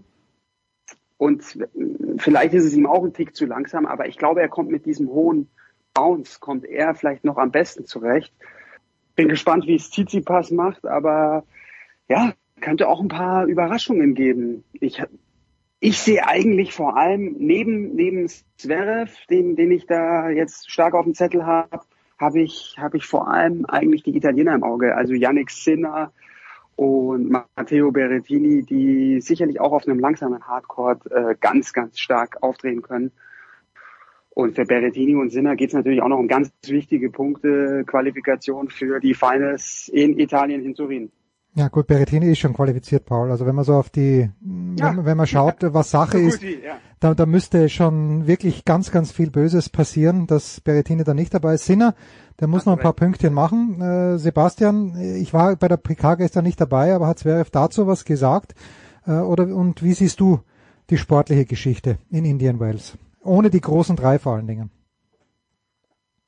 Also im Grunde genommen kann ich nur mich äh, Paul anschließen. Ähm, schade, dass die drei nicht dabei sind. Und äh, was die Favoritenrollen angeht, ja, das sind die üblichen Verdächtigen aus der äh, Weltranglistenposition äh, jenseits der Top 2 und Federer. Ähm, ich glaube auch, dass äh, äh Matteo Berrettini, äh, äh Daniel Medvedev, Zverev natürlich auch, solange äh, Sofia nicht auftaucht. Ähm, davon gehe ich nicht aus. Dort. Wenn sie bei den US Open nicht war, dann gehe ich nicht davon aus, dass sie in die kalifornische Wüste fliegt. Aber was Ach weiß man? Du, die ist, die ist sehr spontan. Ah, okay, äh, gut. Sehr spontan. Also da muss man jetzt mit allem rechnen. Und äh, ja, wie gesagt, aber rein sportlich, rein, rein sportlich gesehen, ja, sind halte ich jetzt noch für ein bisschen ähm, zu grün, als dass er da jetzt äh, schon das Masters gewinnen könnte. Aber die anderen mit Sicherheit oben dabei und äh, sind ein Halbfinalkandidat auf alle Fälle. Und ähm, ja, äh, wie gesagt, bei der Pressekonferenz habe ich mich jetzt zugegebenermaßen auf andere Sachen konzentriert Wahnsinn. als auf äh, die sportlichen Fragen. Aber prinzipiell natürlich, also gerade in dem Jahr, in dem Sascha ist, er hat jetzt nochmal in Miami äh, ausführlich äh, trainiert und hat dann nochmal, glaube ich, ja, äh, gute Tage auch äh, gehabt. Und ja, ich bin mir sicher, dass dieser Platz ihm liegt und dass er jetzt dann nochmal zeigen will, dass eben äh, er das ja auch großartig zu Ende bringen muss oder bring, zu Ende bringen will. Und es gibt ja noch zwei andere Grand Slam Turniere dann, äh, Grand Slam Turniere, Quatsch, äh, Masters Turniere. Eines, und, äh, eines gibt's noch in Paris. eines noch gibt, ja eines gibt's doch genau. Und äh, wie gesagt, ich bin fest davon überzeugt, dass der da eine gute Rolle spielen kann. Wenn er es schafft, und das meine ich jetzt tatsächlich auch ernst, wenn er es schafft, jetzt alles andere auszublenden, sich nicht mit Untersuchungen, sich nicht mit äh, Liebesdiskussionen zu beschäftigen, sondern wenn er es wie in Tokio und äh, Cincinnati äh, tatsächlich und dann auch ja bis zum Halbfinale in New York schafft, sich auf Tennis, auf den Sport zu konzentrieren, dann ist da tatsächlich wieder das Finale drin. Und Finale, ja gut, da kann er auch mal gegen den Perettini oder gegen den äh, äh, Medvedev verlieren, ähm, aber er kann auch gegen beide gewinnen. Also wie gesagt, da wird sich jetzt nicht das Wohl und Übel einer sportlichen Leistung abmachen, ob er das Finale jetzt gewinnt oder verliert. Interessante Auslosung Vielleicht übrigens. noch ein Name, ja. den ich noch. Bitte, wirf ihn ja, rein. Und wenn du jetzt, wenn du jetzt Kaspar Rüth sagst, dann, äh, dann hast du recht. Oder wolltest du nicht Kaspar Rüth sagen, Paul? Also ich wollte, natürlich wollte ich ihn sagen. Also wir sind, wir verstehen uns einfach. auf den müssen wir schon achten. Hier auf den, auf den Norweger. Ähm, San Diego, die Ergebnisse waren beeindruckend und er ist ja eigentlich schon so der, der Sandplatzwühler nach Nadal in dieser Saison gewesen, der eigentlich bei den 250ern da so gut wie alles abgeräumt hat, auch mal äh, drei Turniere in Folge gewonnen hat. Und jetzt ist es ja sehr, sehr langsam in Indian Wells. Hoher Absprung, er hat einen ganz, ganz fiesen Vorhand-Topspin. Kommt ja aus der Rafa Nadal Academy. Also den muss man schon noch nennen. Also da wirklich genau drauf achten. Player to watch. In der Woche Kaspar, Kaspar Rüth.